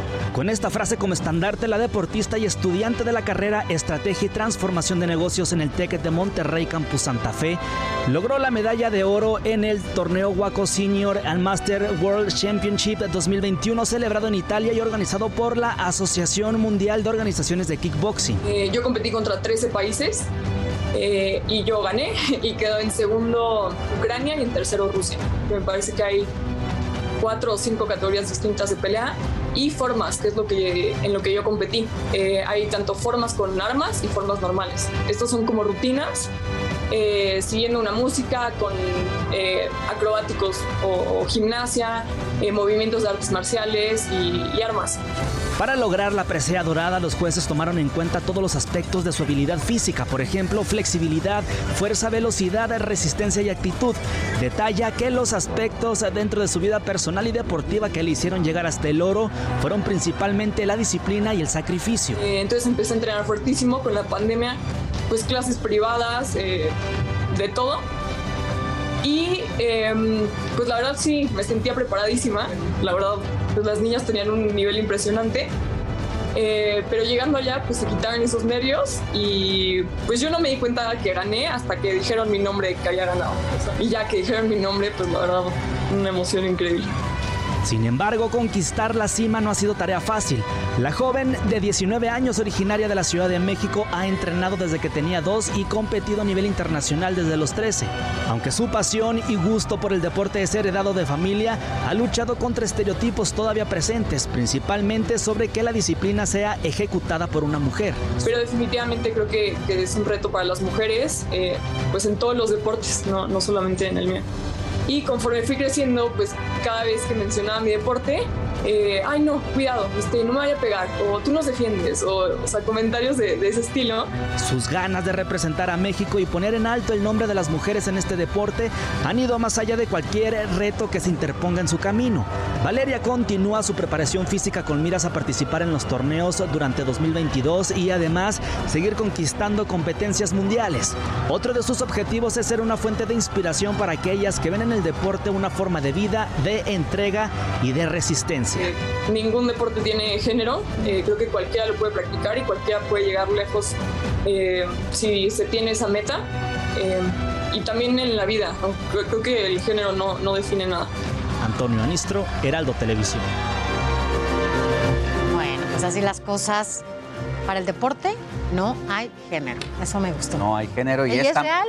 y esta mujer la está rompiendo Me gusta. porque además tiene una disciplina impresionante. Empezó desde chiquilla Sí, y pero- está haciendo toda una historia en ese deporte. Así es, y bueno, pues a propósito de estas actividades, bueno, pues es momento de revisar cómo está todo el tema deportivo este fin de semana.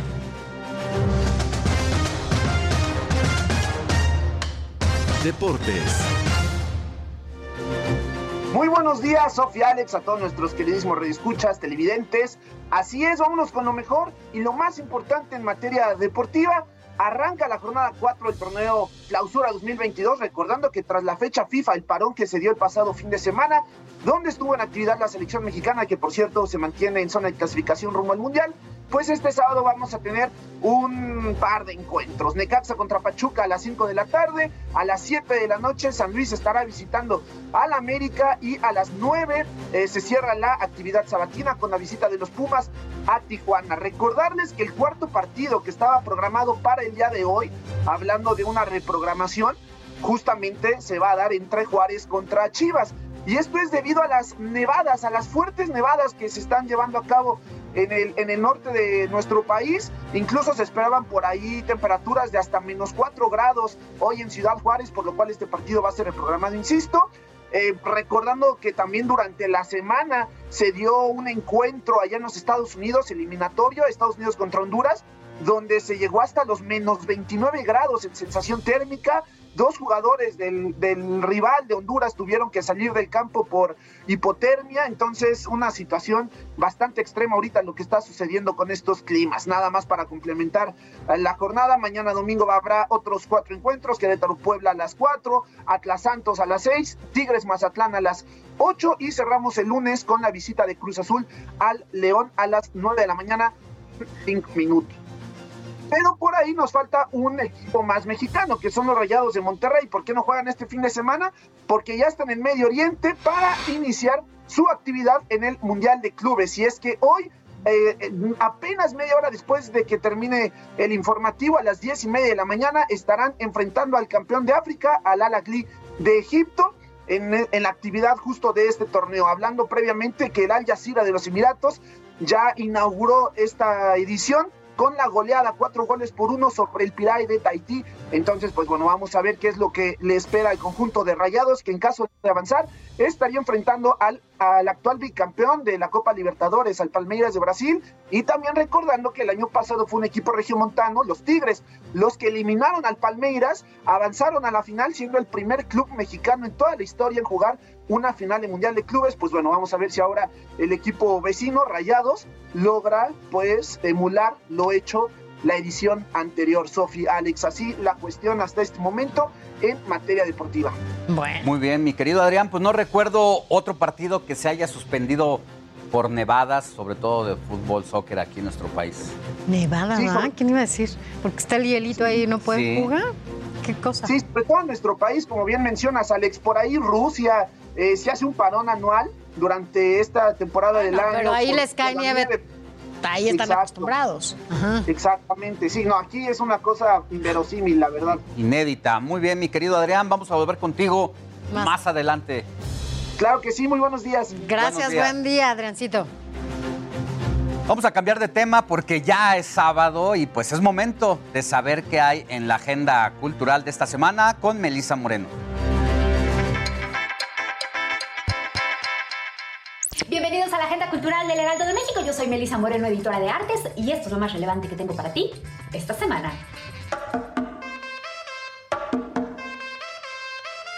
El Museo de Arte Carrillo Gil presenta la segunda parte de la exposición Alegorías del Mal Gobierno, la cual incorpora el cambio de 55 obras que contribuyen a la exploración de los planteamientos teóricos y plásticos del acervo que resguarda el recinto y las pone en diálogo con trabajos cinematográficos que abordan sucesos de violencia exacerbada registrados en las últimas décadas. Entre los sucesos de los que se hablan están la dictadura de Augusto Pinochet en Chile, la violencia racial en Estados Unidos, así como las desapariciones forzadas en México.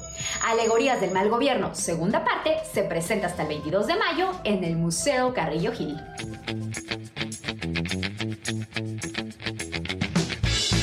Violeta, la más reciente novela de Isabel Allende, cuenta la historia de una mujer cuya vida abarca los momentos históricos más relevantes del siglo XX.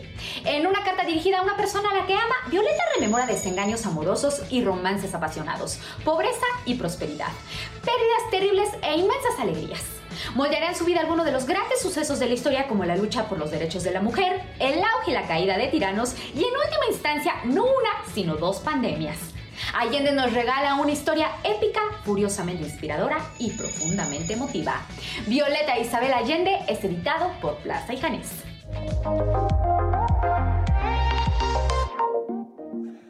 Piddleman cuenta la historia de una escritora en un estado totalitario que es interrogada acerca del contenido oscuro de sus cuentos y sus similitudes con una serie de asesinatos que están sucediendo en el pueblo. Este montaje es protagonizado por Regina Blandón, Pablo Perroni y es dirigido por Miguel Septién. Se presenta en el Foro Lucerna hasta el 3 de abril, los viernes a las 8 y media, los sábados 7 y media y los domingos a las 6 de la tarde.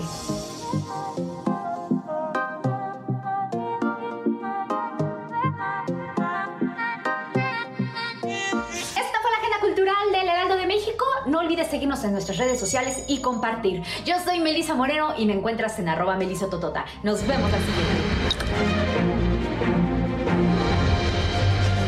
Iniciamos la información que tiene que ver con Ruta 2022 porque estamos a 120 días de las elecciones en el estado de Aguascalientes. Por ejemplo, ya se han definido los precandidatos. Es uno de los estados en donde ya está eh, más claro cómo va a estar esta contienda, aunque, bueno, pues todavía mo- estamos en un proceso pre electoral. En- como pre-campaña, pre-candidatos, estamos en esto. Entonces, bueno, pues ¿quiénes están allá? Anayeli Muñoz, quien es precandidata de Movimiento Ciudadano, María Teresa Jiménez Esquivel, quien es precandidata de la Alianza del PAN, PRI, PRD, Nora Rubalcaba Gámez, quien es también aspirante a esta precandidatura de Morena, Marta Márquez Alvarado por Juntos Haremos Historia en Aguascalientes, que es esta alianza entre el PT y el Verde. Aquí no fueron con Morena. También está Eric Monroy Sánchez, quien es un candidato independiente y quien aspira a esta gubernatura. Pero en más sobre el estado de Aguascalientes, mire, esto pasó esta semana. Militantes de Morena lanzaron huevos y abucharon a su dirigente nacional, Mario Delgado, así como también a la precandidata a esa gubernatura, Nora Rubalcaba. Esto tras concluir una conferencia en un restaurante, bueno, pues morenistas inconformes sacaron pancartas y lanzaron huevos a Delgado y a Rubalcaba. Esta, esta es la segunda ocasión, por cierto, en una semana en que la militancia morenista agrede al líder de su partido con este tipo de acciones. Vámonos a más, y es que los precandidatos para el estado de Quintana Roo son María Elena Hermelinda, quien es Mara Lezama, ella va por Juntos Hacemos Historia en Quintana Roo, esta alianza entre el PT Verde Morena y Fuerza por México. También está Roberto Palazuelos, él está por Movimiento Ciudadano, Laura Fernández Piña va por, eh, por, va por Quintana Roo, que es PAN, PRD, y Confianza por Quintana Roo, este partido local. Leslie Hendricks, quien es la aspirante por el PRI a esa candidatura. Aquí el PRI, el PAN y el PRD no van aliados en Quintana Roo. Ahora, los aspirantes a la precandidatura en el estado de Durango son Marina Vitela de Morena, quien es precandidata eh, de su partido por Morena PT Verde. Esta es eh, los tres partidos que la arropan. Y Esteban Villegas, quien es precandidato del PRI, PAN y PRD. Juan Martín González González, quien es candidato, aspirante a la candidatura independiente de Pat- eh, Además está él, no tiene ningún partido que lo arrope. Y Pati Flores, quien es aspirante a la precandidatura de Movimiento Ciudadano. Así las cosas allá en Durango. Pero mire, ayer viernes 4 de febrero comenzó ya la veda electoral por el proceso de revocación de mandato. Será hasta el 10 de abril esta suspensión para difundir propaganda gubernamental. De violar esta ley, Cualquier funcionario será sancionado y cancelada su propaganda. También tres días antes de la evocación queda prohibida la publicación de encuestas totales o parciales que tengan como objetivo dar a conocer resultados o las preferencias de los ciudadanos. Así que hay una veda hacia el gobierno. Y en más información, bueno, pues ahora será más fácil Ahora será más fácil que usted pueda conocer a sus candidatos porque puede entrar a las páginas de cada uno de los institutos electorales en donde se va a llevar a cabo esta pues esta, esta elección son seis, recuérdelo, y usted podrá, aquí se lo vamos a informar, cuáles las páginas para que usted conozca quiénes son esas personas que aspiran a gobernar el Estado en donde usted está. Hasta aquí, Ruta 2022.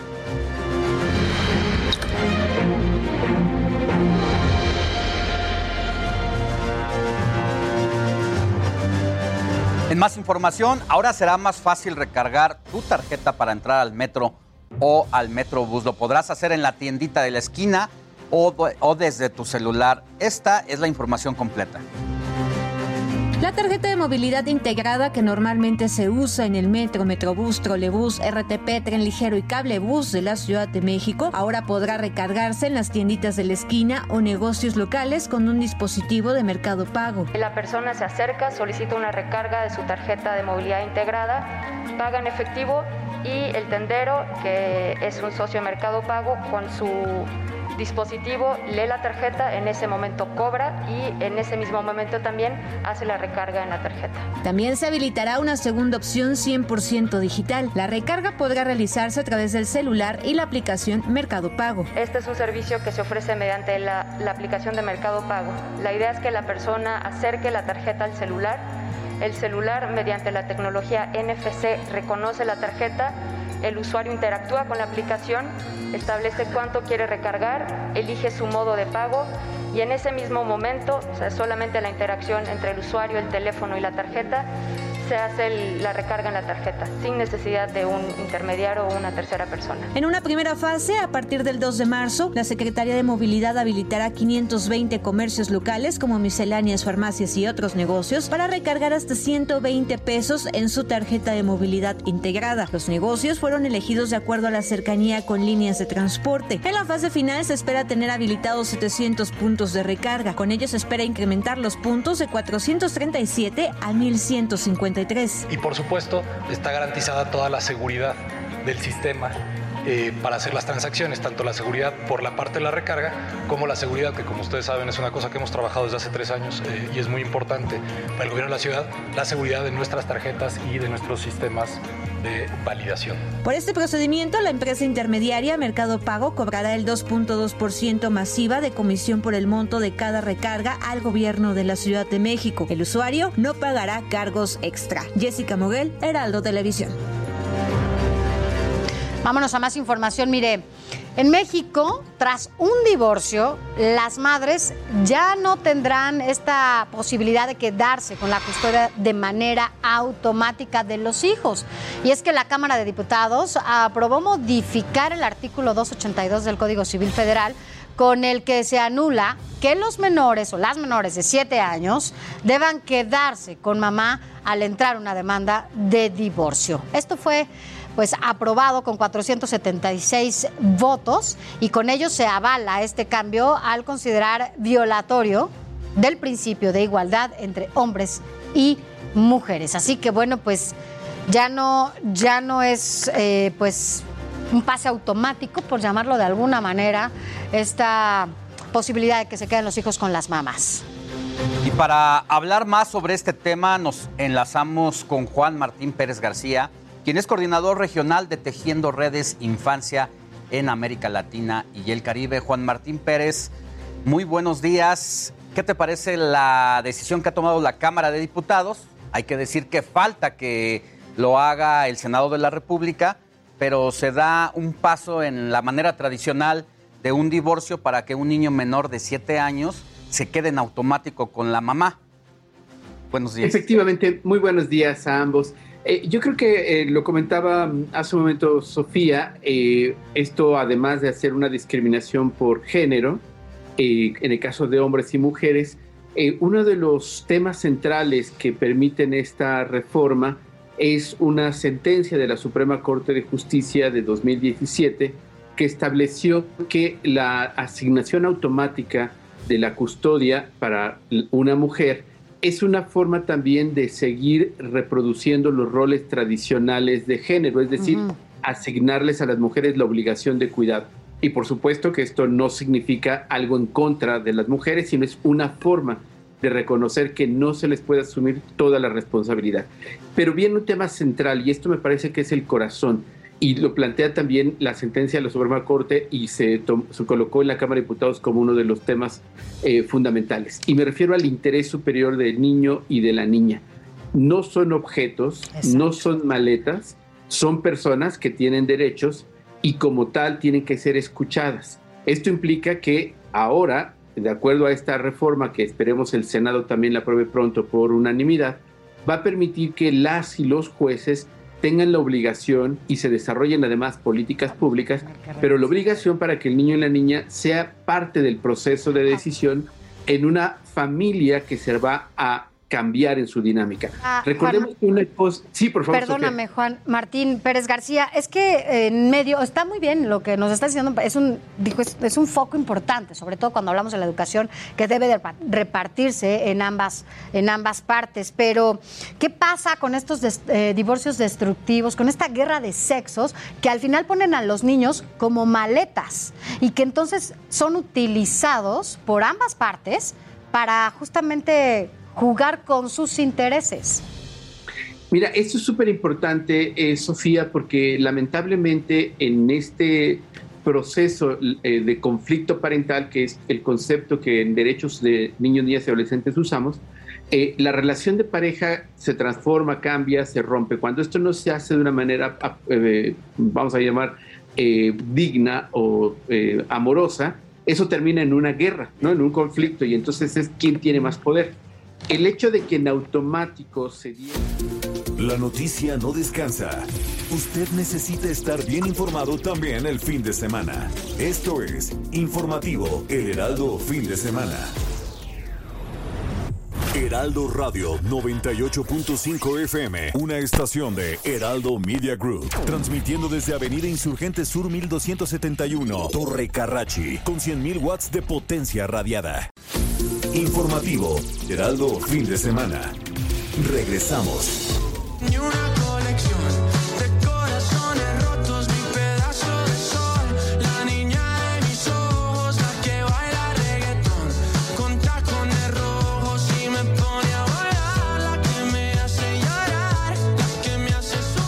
Bueno, estamos escuchando, lo que estamos escuchando se llama Tacones Rojos. Esto es del nuevo álbum del artista colombiano Sebastián Yatra, que pues recientemente este cantante declaró que hace música para sanar todas las partes de su corazón. Eso lo dijo, lo dijo él. Y bueno, pues su nuevo disco se llama Dharma y es su tercera producción, ya que está estrenándose recientemente. Así que bueno, pues no sé si te guste, Alex. No, la verdad no es de mis artistas que favoritos. de los que bailes y también, pero, pero bueno, lo que sí es que cualquier música que nos guste, ¿no? Que te haga feliz, pues sana, sana, Eso sana sí. el corazón. Eso sí, que toda la música que te siempre guste, nos va a sanar Así el sea la corazón. más culposa, te va a sanar siempre Oye, el pues alma. a veces la más culposa es la que más te sana el Pues mira, luego corazón, la ¿no? que cantan en los antros, la que no les Con a todo gusta el pulmón, público, esa a es la que todo te sana. Revientan con las culposas. Un día deberíamos de hacer una, una sección así de los gustos culposos y nos confiesas cuáles son los tuyos. Musicales, obviamente, ya los otros. Yo no tengo Sánchez. gustos culposos, yo los expongo siempre sin culpa alguna. Bueno.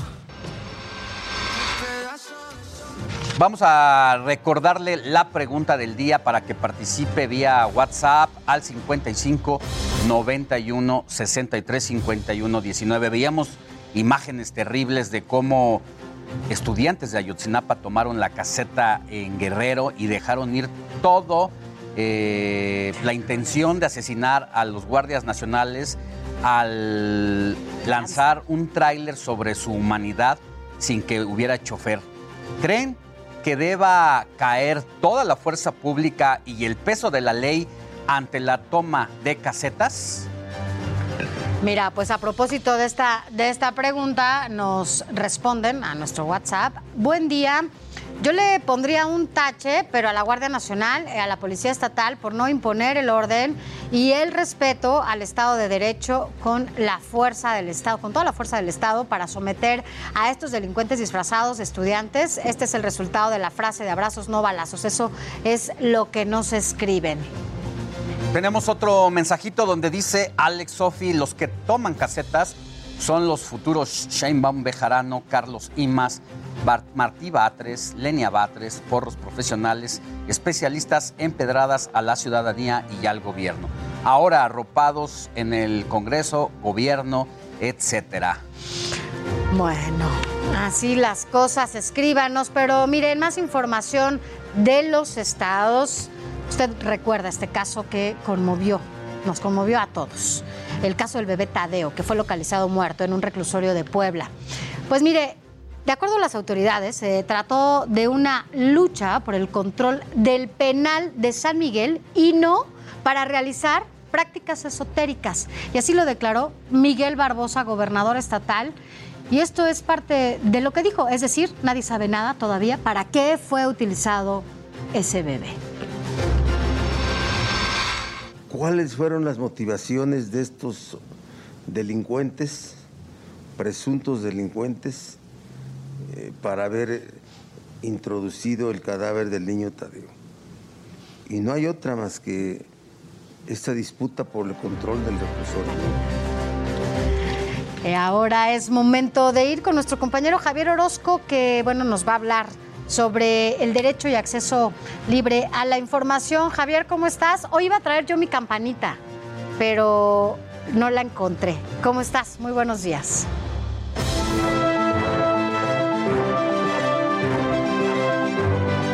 Antena.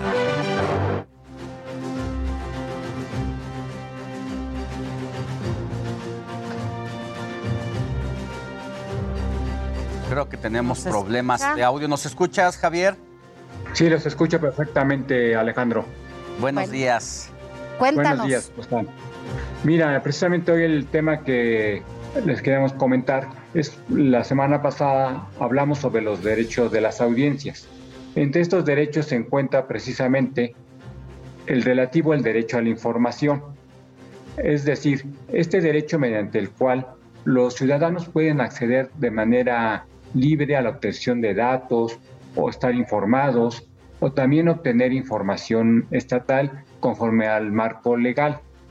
Precisamente la labor de un noticiario y sus colaboradores es proporcionar la información a los radioescuchas y televidentes de la manera más ágil y oportuna con la finalidad de orientar. Por primera vez en México viviremos un proceso de revocación de mandato que se celebrará el próximo 10 de abril. Este tipo de proceso tiene por finalidad el que el ciudadano vote porque si continúe o no en, el, en un cargo público un representante que ha sido electo. En México será en esta ocasión el cargo de presidente de la República. Lo que debe de comprender la ciudadanía es que la revocación de mandato es muy semejante o prácticamente igual a un proceso electoral al que estamos acostumbrados, donde se vota por diputados, senadores, gobernadores, por citar algún ejemplo. La diferencia radica en que en lugar de elegir a una persona, en este caso se vota por un sí o por un no, en base a una pregunta que se plantea en la boleta electoral. Pero ¿cuál es la relación que existe entre los medios de comunicación y este proceso de revocación de mandato? La primera es que solo el INE será la instancia que se encargue de promocionar este, el proceso de revocación de mandato a través de, de los tiempos oficiales de los que goza exclusivamente el INE. También, en este caso, existe la prohibición de que partidos políticos o ciudadanos puedan promocionar este, tipo, este proceso de revocación de mandato, que a diferencia de otros países, por ejemplo, los ciudadanos son los que realizan las campañas y promocionan por el sí o por el no. También no puede existir publicidad gubernamental. Esta publicidad solo la decepción, solamente en casos de salud, educación, protección civil, que son las que marca la Constitución. Finalmente, lo que señalaba la Corte en estos días que conoció, y como ustedes lo informaban hace, un, un, hace unos momentos, precisamente se buscó que no intervinieran los partidos políticos para que existiera un proceso más puro, más limpio de reflexión por parte de los ciudadanos. Finalmente, lo que buscamos es que el televidente y radioescucha comprenda que estaremos ante un proceso inédito en esta vida democrática y que estemos orientados en este proceso que se va a llevar a cabo. Por su atención, muchas gracias y que tengan un excelente fin de semana. Gracias, Javier. Nos vemos y nos escuchamos la próxima semana. Buen fin de semana. Igualmente, que estés bien. Gracias.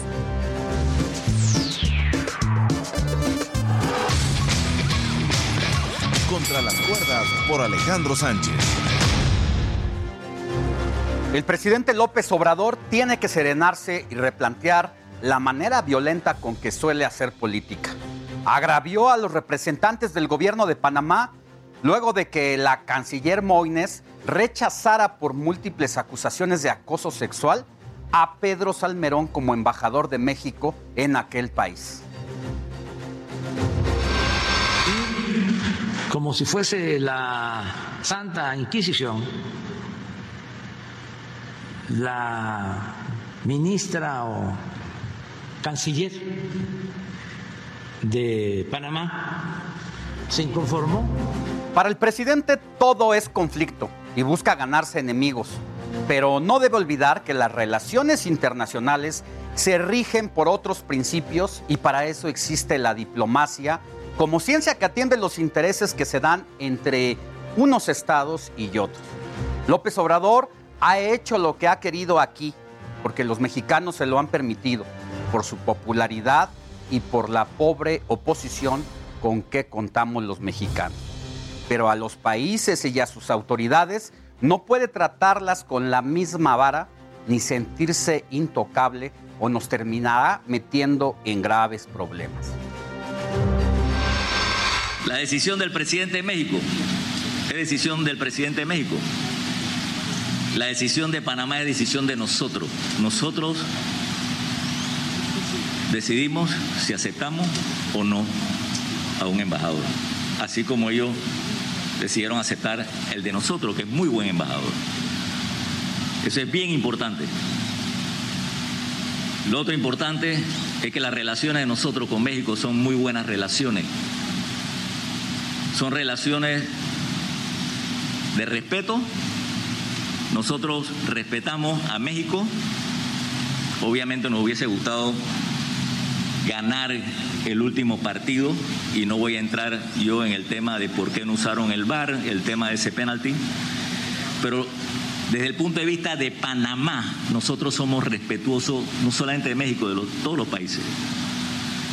Y nosotros exigimos respeto para Panamá. El respeto se gana. Y eso es lo que recibi- lo- nosotros exigimos tanto el presidente de México como de cualquier otro país. Nosotros somos respetuosos y esperamos lo mismo de cualquier otro país. El respeto se gana, dijo Laurentino Cortizo, presidente de Panamá, en un contundente mensaje a López Obrador. Ahora nuestro presidente debe bajarle dos rayitas y serenarse antes de seguir con su tono bravucón. Ojalá entre en razón y respete a los de afuera, porque los representantes de aquella nación no son los de Morena, que basta que les muevan un dedo para congraciarse y estos obedezcan. Los panameños no tienen por qué aguantar sus agravios. Ojalá que este sábado López Obrador no vaya a contestar con el hígado. Ojalá que no insista en que él es el pueblo y que ahora también es América y termine encerrándonos el canal de Panamá. En la lucha por el poder siempre hay alguien contra las cuerdas. Te invito a que me leas de domingo a jueves en el diario El Heraldo de México.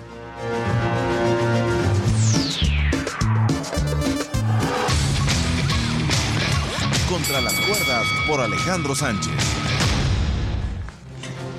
Vamos a cambiar de tema porque ahora los invito a que escuchemos a mi compañero Gonzalo Lira y todas estas recomendaciones que siempre nos hace para el fin de semana.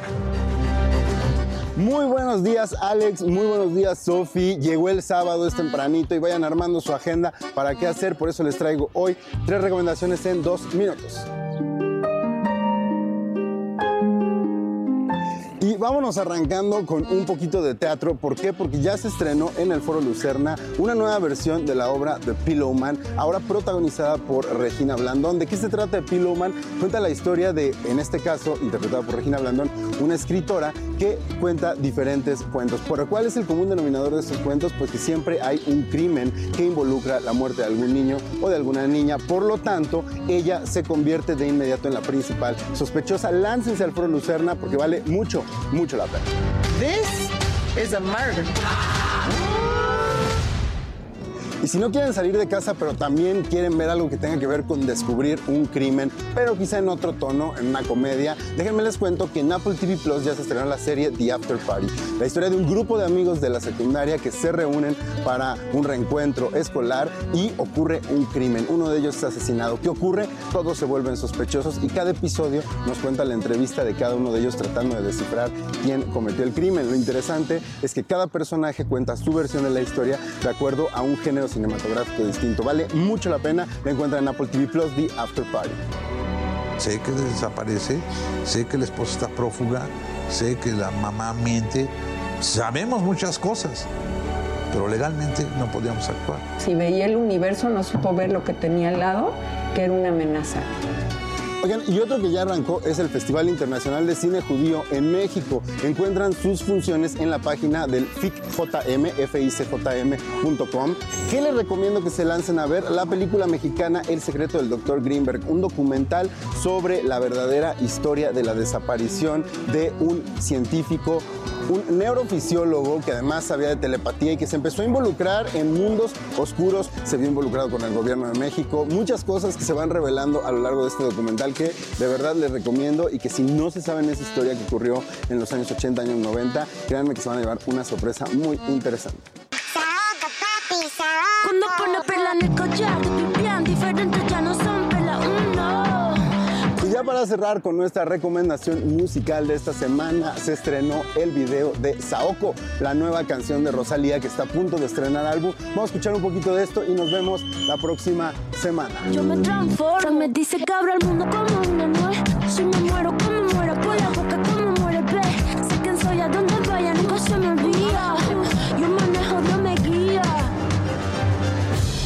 Mire, la Procuraduría Federal del Consumidor, la Profeco, expuso a las marcas de queso que no cumplen con lo que se dice en la etiqueta. ¿A ti te gusta el queso? Me ¿Te gusta con- el si lo queso, comes? pero ya dicen los nutriólogos a estas alturas de la vida ya ¿Por la edad? los lácteos no sirven para nada. Bueno, desde chiquito, Así ¿no? De más o menos. no. Algunas de ¿Qué- ¿Cuál ellas- es tu queso favorito, por ejemplo? ¿Cuál es el que te comes de repente? Me gusta el queso fresco, ¿Sí? El blanco. Blanco. Sí, bueno, dicen que además los blancos son los que menos grasa tienen, ¿no? O Sí, sea, es el como que te recomiendan en caso de que comas quesos, ¿no?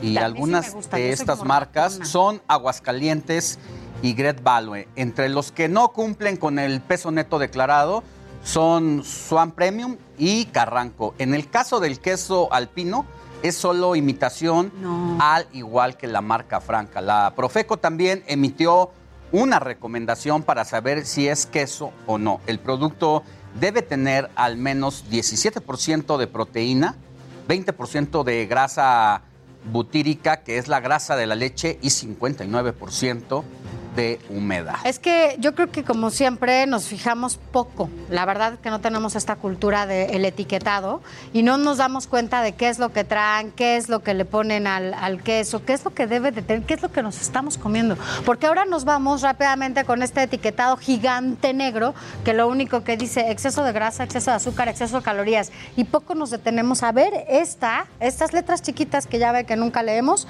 en el etiquetado que viene en la Ahora, de yo no sé siempre. cuáles son las sanciones a las que se hacen acreedores estas marcas que engañan a la, al Gente. consumidor, pero si te engañan y te venden una cosa que no es, creo que deberían de desaparecer del mercado. no Pues en teoría sí lo sacan del mercado, eh, ¿no? Sancionarlas, sí, pero en general como marca, porque hay marcas que Mm. tienen submarcas y entonces Que creo solamente que hace hay- falta mano dura contra estas empresas. Exacto, que si se equivocan en unas cosas como en esta del queso, pues les dejan que tengan sus otros productos y nada más eliminan como algunas temporalmente. Pero bueno, va a ver qué pasa con estos quesos. Por lo pronto, si usted tiene dudas, entra a la página de la Profeco y ahí encontrará toda esta, esta información más a detalle. Pero mire, en más datos, ponga mucha atención. Si usted tiene 65 años o más, el gobierno federal dio a conocer que el calendario de registro para la pensión del bienestar, la cual ofrece la cantidad de 13.850 pesos bimestrales, bueno, pues se dará eh, o se depositará en breve, porque recuerde que por veda electoral, las personas que ya cuenten con su tarjeta recibirán el pago de dos bimestres en el mes de marzo, es decir, en el, este- el próximo mes, y el cual será de 7.700 pesos, porque son dos, dos depósitos los que le van a aplicar por esta veda electoral en la que estamos actualmente. A través del Sistema Nacional para el Desarrollo Integral de las Familias, el DIF, el gobierno de la Ciudad de México dio a conocer que el funcionamiento de la beca Leona Vicario eh, se trata de un programa dirigido a niños y adolescentes entre 0 y 17 años que se encuentran en situación de alta vulnerabilidad, que hayan perdido a sus padres a causa del coronavirus o que en su defecto los padres tengan una discapacidad permanente que les impida trabajar. El apoyo económico consiste en un monto de 832 pesos mensuales. Y México participará en el proyecto con el que el hombre regresaría a la Luna. La Universidad Nacional Autónoma de México estará dentro de este proyecto Colmena, con el que se crearán robots autosuficientes que viajarán al satélite natural de la Tierra. Este proyecto Colmena desarrollará robots de 10 centímetros que analizarán un posible montaje de estructuras en la Luna. Además, bueno, pues estudiarán el polvo lunar como recurso para la producción de oxígeno y metales. Se prevé que este lanzamiento se haga en junio de este año. Qué maravilla, caray. En más información, la producción de café en el mundo se podrá ver afectado severamente. De acuerdo con la Universidad de Zurich, los mejores granos de café provienen de Brasil, Indonesia o Colombia, pero estos climas privilegiados podrían también desaparecer. En contraste, las altas temperaturas podrían aumentar la producción de aguacate en nuestro país, aunque disminuiría en otros países como Perú. Y para que no lo sorprendan, el gobierno de la Ciudad de México multará a, los automóviles que emplaquen en otro estado, siempre y cuando su valor exceda esto. Tómelo en cuenta porque había alguna confusión. Esto es solo si el automóvil excede el millón de pesos. Claudia Sheinbaum, jefa del gobierno, explicó que los requisitos para eh, registrar un vehículo se redujeron en un 50%. Además, ahora, bueno, pues se puede hacer este trámite en línea y únicamente ir a recoger las placas al módulo de atención y con esto, bueno, pues se pretende que más conductores se emplaquen aquí en la capital del país. El gobierno de la Ciudad de México instaló el primer Consejo del Deporte en la capital. Será un órgano que promueva y garantice las condiciones para que los habitantes se ejerciten. Las 16 alcaldías formarán parte del Consejo y participarán en la organización de eventos. Claudia Sheinbaum, jefa de gobierno, explicó que el deporte debe ser un derecho y no un privilegio.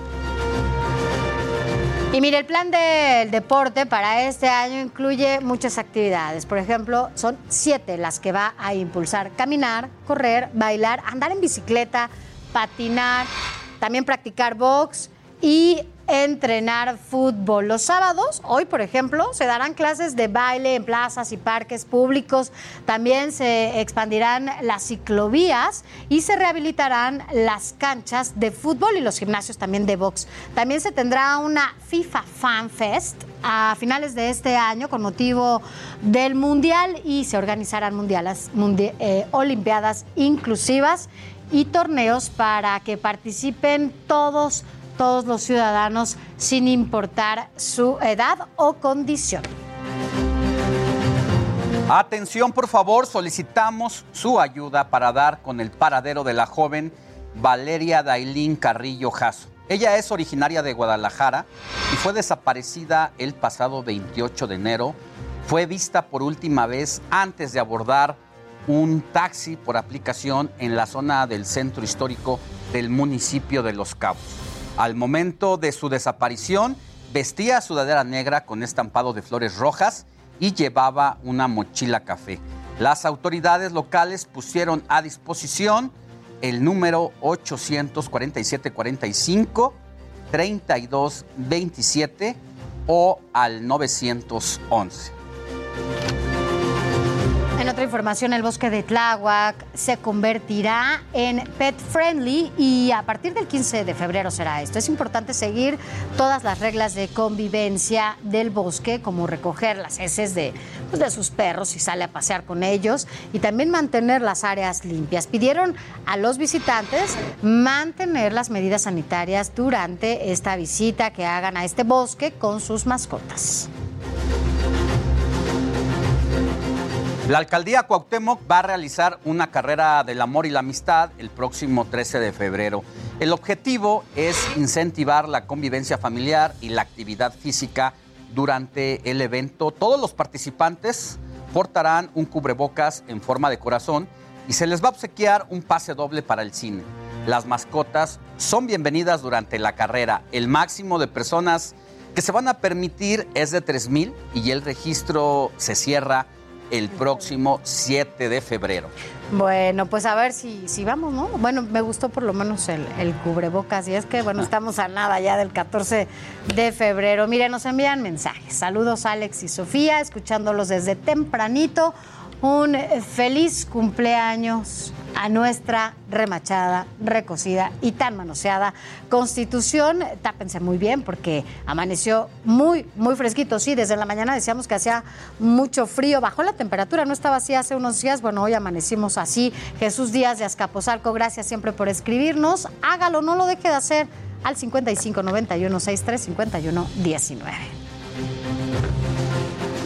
Es momento de una pausa. Es más común el hackeo a celulares. Ya no es solo a famosos o políticos. Al regresar te diremos cómo evitarlo.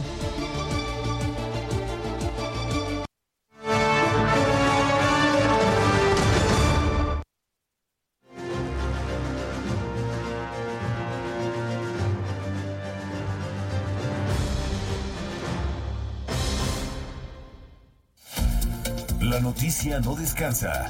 Usted necesita estar bien informado también el fin de semana. Esto es Informativo El Heraldo Fin de Semana. Informativo Heraldo Fin de Semana. Regresamos. ¿Te acuerdas? ¿Hace De Luis cuánto Miguel, hace ¿qué? tiempo? 30 años, más o menos. Ya, no, no me acuerdo tanto. Oye, Bueno. esta canción de Luis Miguel. Pues ¿qué- resulta que ahora te puedes marcha- marchar de Luis Miguel, de acuerdo con un estudio realizado por la empresa australiana S-Money. Es la canción que tiene el mayor valor económico en México. Es decir, Se estima que ha recaudado 1.364.335 dólares hasta febrero de 2021. Vaya, que ha Así recaudado. Pobre, pobre, no puede estar Luis Miguel y tiene más, más de 3 millones de reproducciones. Imagínate. Spotify tan solo, ¿eh? No, bueno, Más pues es aparte todas las demás plataformas como YouTube, entre otras. Así es, y todo lo que ha de monetizar en estas nuevas formas también de dar a conocer la música. Vamos a escuchar un poquito más de Luis Miguel.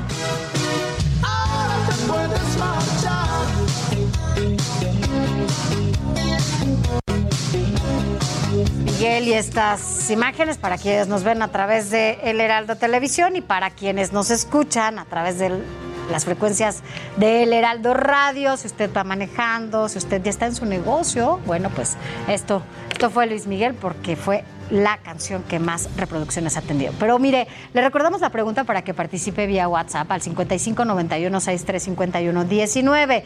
Mire, le preguntábamos si usted cree que deba caer toda la fuerza pública y el peso de la ley a quienes toman las casetas. ¿Qué opina de esto? Sobre todo después de ayer el disturbio que hubo, que hubo en la caseta, en una de las casetas de la carretera hacia Acapulco.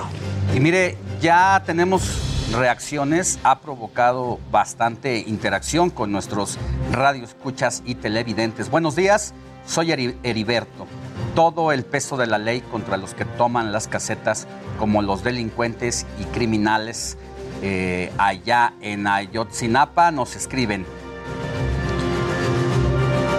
Y bueno, si usted nos quiere... Bueno, vamos a cambiar de tema, pero bueno, es que me quedé pensando que siempre estamos planeando, sobre todo en estas fechas, bueno, mucha gente quiere comprar una propiedad y tiene miedo, sobre todo por la situación en la que nos encontramos, no sabe cómo hacerle, porque bueno, además muchas personas que conocemos han sido víctimas de algún fraude, pero para que nos den las mejores recomendaciones y no tengamos miedo y hagamos las cosas como tienen que ser, nos enlazamos con Elsa García, porque Elsa, tú siempre tienes, bueno, datos importantes y, e información que nos sirve, sobre todo si queremos recurrir a la compra de un bien. ¿Cómo estás? Muy buenos días. Bueno, ahorita ya la estamos, la estamos enlazando, pero pasa, ¿no? Que, que, bueno, ante la compra de algún bien de repente hay como algunos temores por Muchas veces los préstamos, las hipotecas. hay personas que se hacen pasar como propietarias o a veces el inmueble suele estar en litigio y solamente estás comprando problemas. Así es, vamos a, a- a tener mucho ojo con eso y para ello ahora sí ya tenemos a Elsa García. Elsa, ya te escuchamos. Cuéntanos cómo hacer para, bueno, sobre todo verificar bien que no nos vayan a querer ver la cara cuando compremos un bien. ¿Cómo estás? Muy buenos días. Hola Sofía, Alex, ¿qué tal? Muy buenos días. Y fíjate que tienes una muy buena referencia en el cual definitivamente siempre ha habido malas experiencias, desafortunadamente en cuestión de la compra-venta o el traslado de dominio de una propiedad cuando la queremos comprar. Entonces, fíjense que hay muy buenas noticias al respecto. Si bien podríamos ser sujetos de ello, como en cualquier otra actividad, si nosotros que- queremos crear patrimonio, adquirir, alguna propiedad e incluso hacer activos, como siempre nos comparte eh, nuestro director Luis Ramírez, tiene que ser a través de los bienes inmuebles, de los bienes raíces, pero siempre a través de una adquisición, en una toma de decisión totalmente informada. Hay que verificar muy bien los títulos de propiedad, acercarnos a instancias de gobierno como lo es el registro público para que podamos ver que efectivamente el propietario es quien nos manifiesta ser, es con quien vamos a intentar hacer una compraventa y por supuesto que podamos estar preferentemente de la mano de un asesor inmobiliario. De repente los tratos directos suelen ser muy llamativos para quienes compran o venden un inmueble, quienes lo van a comercializar, para poder tener este contacto directo entre el propietario, quien pudieran asumir que es directamente él, o los compradores. Pero hay históricamente en nuestro país una, un alejamiento hacia la cultura de los aspectos jurídicos al comprar o vender una propiedad. De repente creemos que una propiedad es nuestra solo porque nuestros padres nos lo han dicho o porque transcurre el tiempo o por acuerdos de palabra que se han llevado a cabo entre el entendimiento que nosotros pudiéramos tener al respecto de cómo vender y comprar una propiedad. Entonces, siempre acercarnos a un asesor inmobiliario, a un experto que nos pueda guiar, que nos pueda llevar de la mano, preferentemente que esté certificado ante, desde luego, los estándares de competencia de conocer nos permitirá ir de la mano con un experto que nos pueda decir que necesitamos, todo lo que necesitamos saber al comprar o vender una propiedad referente a aspectos legales, aspectos fiscales, cómo llevar a cabo este traslado de dominio en un conocimiento total de quien compra y quien vende respecto de todas sus obligaciones y hacerlo de manera segura. Desde luego, comprar o rentar una propiedad tendría que ser una muy buena experiencia de negocios, para que a través de los bienes raíces siempre tengamos activos y no pasivos. Y también en cuestiones de arrendamiento, es importante que lo llevemos a cabo de esta manera, ya que esa propiedad tiene que representar el ingreso anual que en este momento estamos considerando a través del arrendamiento, de un muy buen contrato, que podamos tener muy bien investigado a los inquilinos, que tengamos un, un contrato de arrendamiento con un diseño jurídico clausular casi perfecto y hecho por especialistas, como nosotros lo hacemos en Legal Global Consulting. Y en caso de incumplimiento, ese es el tema y que en caso de incumplimiento realmente podamos incluso salir del peor escenario. como De la mano de los especialistas que nos van a dar todo el escenario previo, que nos van a llevar de la mano y sobre todo que estemos totalmente preparados, no solo para una buena comercialización, un buen panorama previo, sino que en el momento que tengamos un incumplimiento que también tendría que ser entendido como parte de esta naturaleza misma del negocio, el negocio y la industria inmobiliaria tendrá diferentes riesgos de arrendamiento y en el momento de caer en ese, en ese escenario que la experiencia no sea tan difícil. Por esto en Legal Global Consulting nosotros eh, tenemos esta posibilidad para todos los propietarios que van a rentar un inmueble, quienes van a ser arrendatarios que comercialmente pueda ser mucho más accesible a través de las protecciones jurídicas en arrendamiento. Y sobre todo, usted, señor propietario, que va y que creó patrimonio y que ahora necesita eh, tener esa capitalización a través del arrendamiento, que sea una muy buena experiencia para usted y en el peor escenario, porque así es el arrendamiento. El arrendamiento tendrá esa posibilidad de todos los riesgos, que no te paguen, que no se salgan, que destruyan e incluso que estemos sujetos a las eh, algunas sanciones como implica la ley de extinción de dominio. Bueno, tenemos un... para que seamos equipo de poder y llevar a cabo la recuperación de sus inmuebles y o adeudos Estamos teniendo, claro, siempre pasa con la tecnología, ¿no? Cuando no tenemos una buena Pero bueno, posibilidad. ya retomaremos eh, comunicación con ella. Sofi, cambiemos de información porque vamos con lo nuevo de la música. Es la información que tiene Israel Morales. Esta semana se dio a conocer que Rihanna está a la espera de su primer hijo junto a su pareja, el rapero A$AP Rocky, con quien lleva saliendo ya hace un par de años. La cantante fue captada luciendo su bella pancita en un parque de Nueva York mientras disfrutaba de una caminata. Quien también se encuentra a la espera, pero para arrancar su gira por México, es Maluma. Y es que el colombiano anunció que será en el mes de mayo cuando regrese al país con su tour Papi Juancho, el cual hasta el momento visitará seis ciudades de la República Mexicana. Porque les digo la verdad, yo soy colombiano, pero siempre que vengo a México me siento mexicano. Miro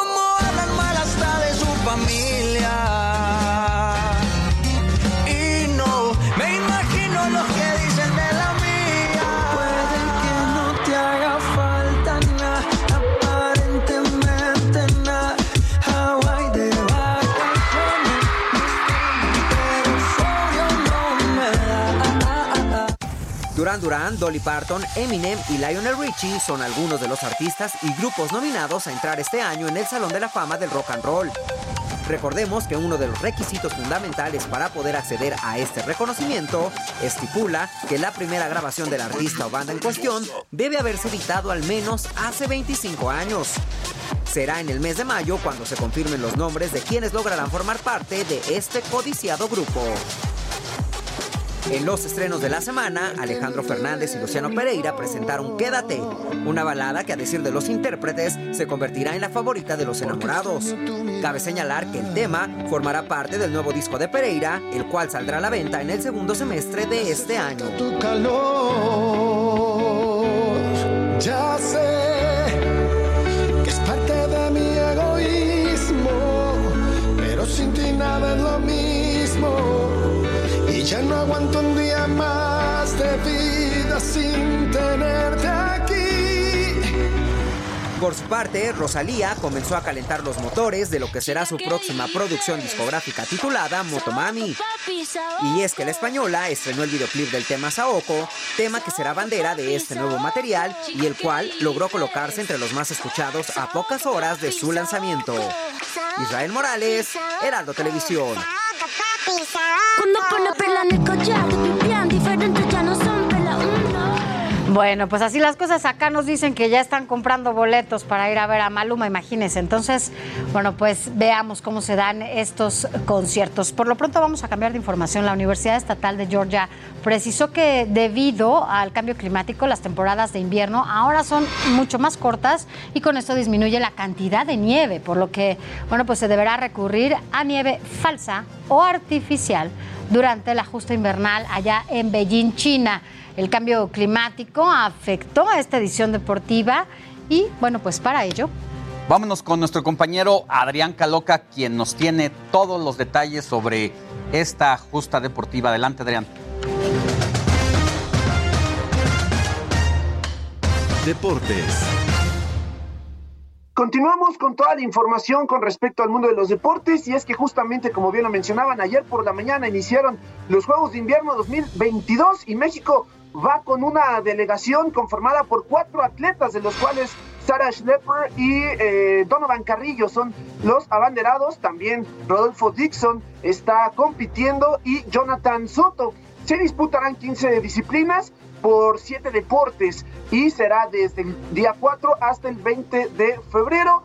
México nunca ha logrado una presea y honestamente nos espera que en esta edición, o por lo menos las expectativas en cuanto a los números de las estadísticas, ¿no? Refiriéndome eh, absolutamente a estadísticas, pues no está contemplado. Donovan ti- está por ahí del top 20 mundial, pero pues sabemos que las preseas pues solamente se le llevan los tres mejores, entonces pues bueno, habrá que esperar resultados.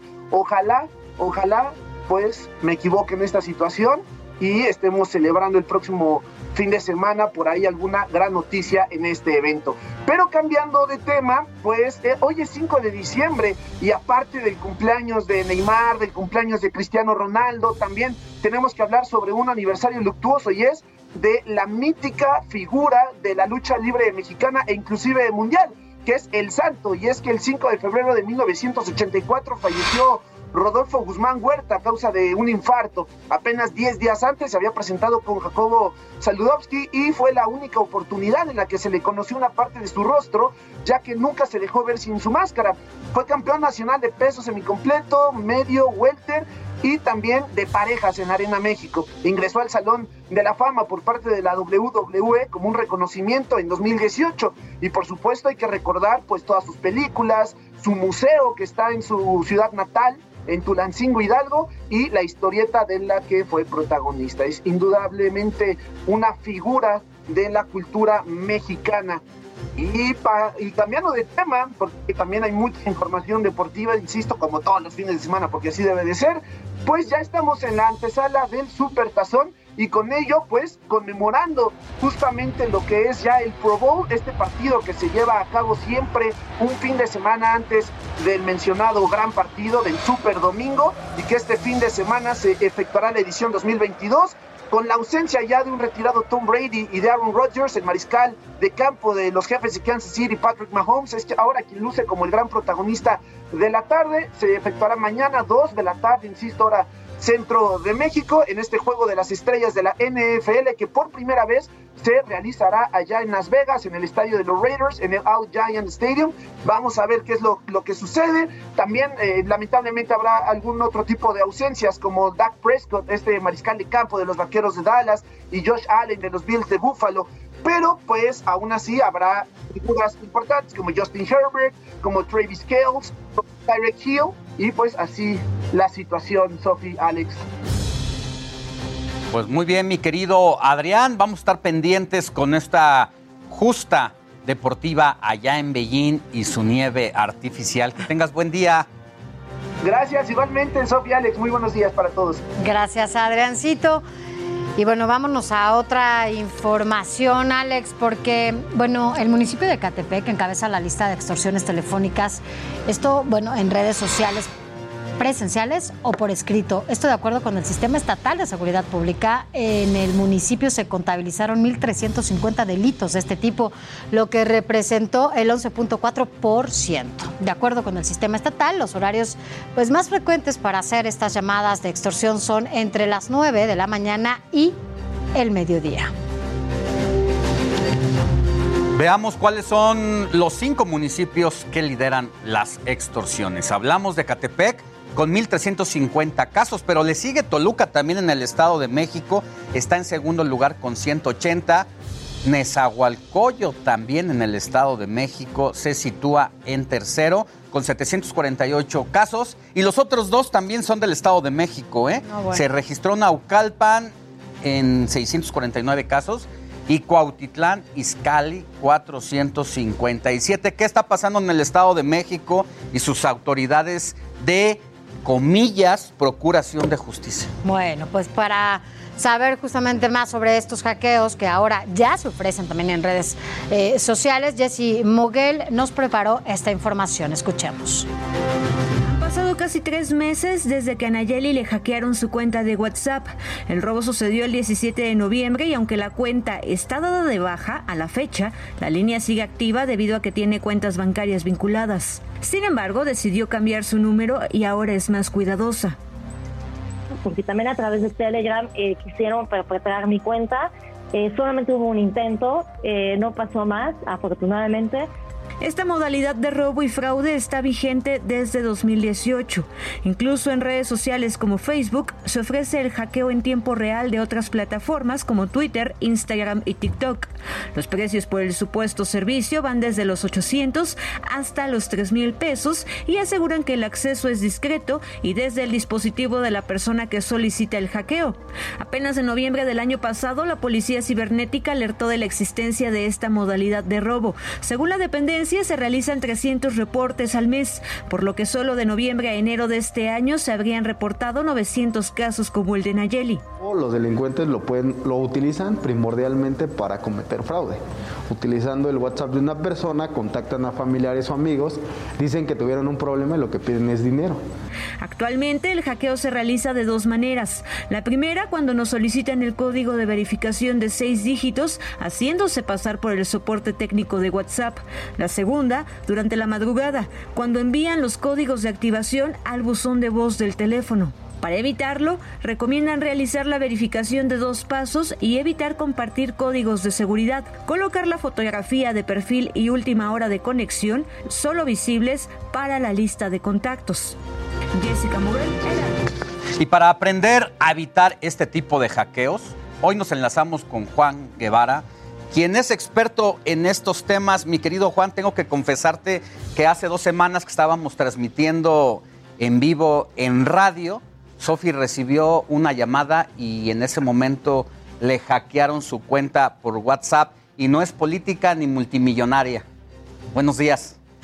Buenos días, jóvenes. Me da gusto verlos aquí desde Now Media Televisión en Houston, donde estamos a 3 grados bajo cero. Quiero decirles que así es el hackeo, como lo veíamos hace unos momentos, el hackeo de WhatsApp, el hackeo de dispositivos inteligentes, es algo que sucede todos los días, pero lo importante que nuestra audiencia tiene que entender, Sofi y Alex, es que nosotros somos los que les permitimos el acceso a estos dispositivos inteligentes. ¿Y a qué me refiero? Uno, primero acuérdense que las claves de acceso a nuestros dispositivos siempre son privadas, no se pueden compartir. Las claves de acceso son como los cepillos de dientes, Sí. no se comparten y además se cambian cada tres meses. Esto es muy importante. Y número dos, que creo que es donde la gente se puede confundir un poco, es que en ocasiones recibimos textos, recibimos llamadas de un supuesto grupo de eh, soporte técnico de WhatsApp diciéndoles, oye, necesitamos que nos des un código de verificación, necesitamos que nos des tu clave de acceso. Y es cuando existen este tipo de hackeos a WhatsApp. El hackeo de WhatsApp se ha vuelto muy común. Eh, Y como lo escuchábamos en el paquete anterior, es muy importante que Sí. tengamos algo que se llama la verificación de doble paso. Ve, eh, Juan, a ver, dime una cosa. Ahorita, dinos el ABC de esta verificación de, de dos pasos, que además es rapidísimo, para WhatsApp y para Telegram. Pero dime algo, también por una cuestión de seguridad. Si logran entrar a tu WhatsApp y, y hackearlo, ¿qué más pueden hacer con tus datos? Bueno, la realidad es que primero la verificación de dos pasos es muy sencilla. Se van a WhatsApp, se van a los ajustes de su cuenta, se van a privacidad y les va a pedir que entonces activen la verificación de dos pasos. El pasos. ¿Esto significa? Que se requieren dos pasos para verificar un dispositivo nuevo. Es decir, tu clave de acceso y un código de verificación. Es decir, paso uno y paso dos. Si estas dos cosas no funcionan, no se le da acceso a un dispositivo nuevo. Esto es muy importante y les recomiendo que lo hagan lo antes posible. Número dos, es muy importante que cuando ustedes sospechen que su WhatsApp está siendo hackeado, una de las cosas más importantes es reportar esto a WhatsApp de manera inmediata, es decir, no tengo acceso a mi WhatsApp, no tengo acceso a mi dispositivo, no tengo acceso a mi cuenta, para que WhatsApp inmediatamente bloquee el acceso del dispositivo nuevo y le regrese a ustedes el acceso de manera inmediata. Ahora, para contestar tu pregunta, Sofi, de qué sucede cuando accede nuestro WhatsApp, realmente pueden descargar toda la cadena de contactos y pueden descargar toda la cadena de conversaciones que hayas tenido con todas las personas, fotografías, videos, textos, etcétera, porque WhatsApp guarda esto en la nube y cualquier persona que tenga acceso a, tu cuenta de WhatsApp puede descargar el historial de textos que hayas tenido. Así que si alguien te envió alguna información confidencial ahí, es donde se aprovechan estos maleantes y tratan de hacer esto precisamente para lo que escuchábamos, para un fraude. Juan, ya que estamos haciendo analogías, que dices que las claves son como los cepillos de dientes, me gusta, me gusta, que hay que usarlo personalmente y cambiarlo cada tres meses.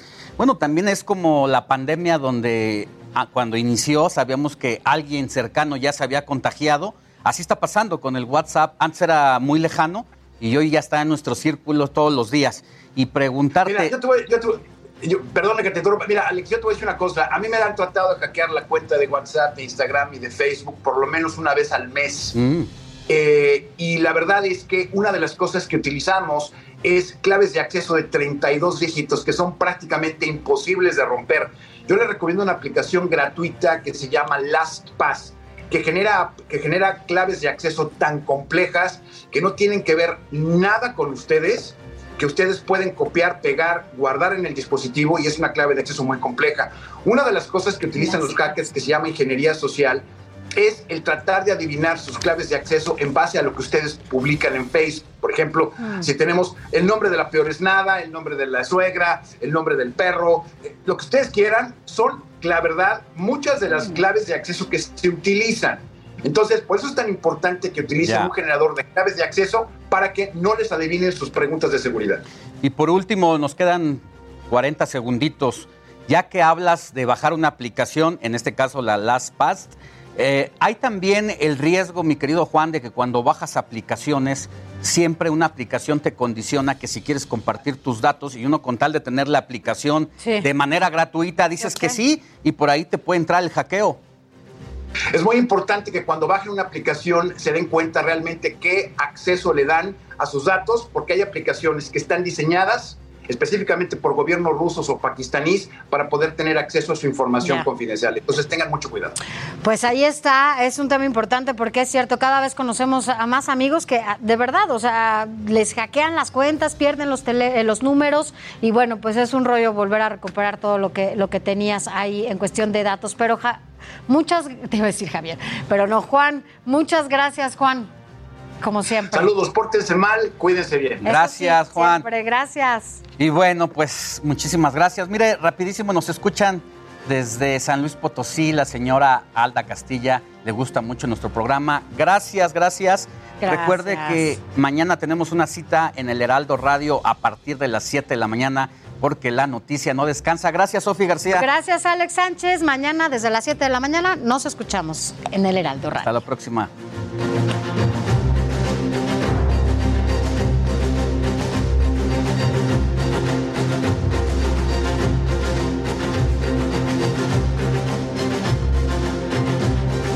El Heraldo Fin de Semana con Sofía García y Alejandro Sánchez a través de El Heraldo Radio. Con la H que sí suena y ahora también se escucha.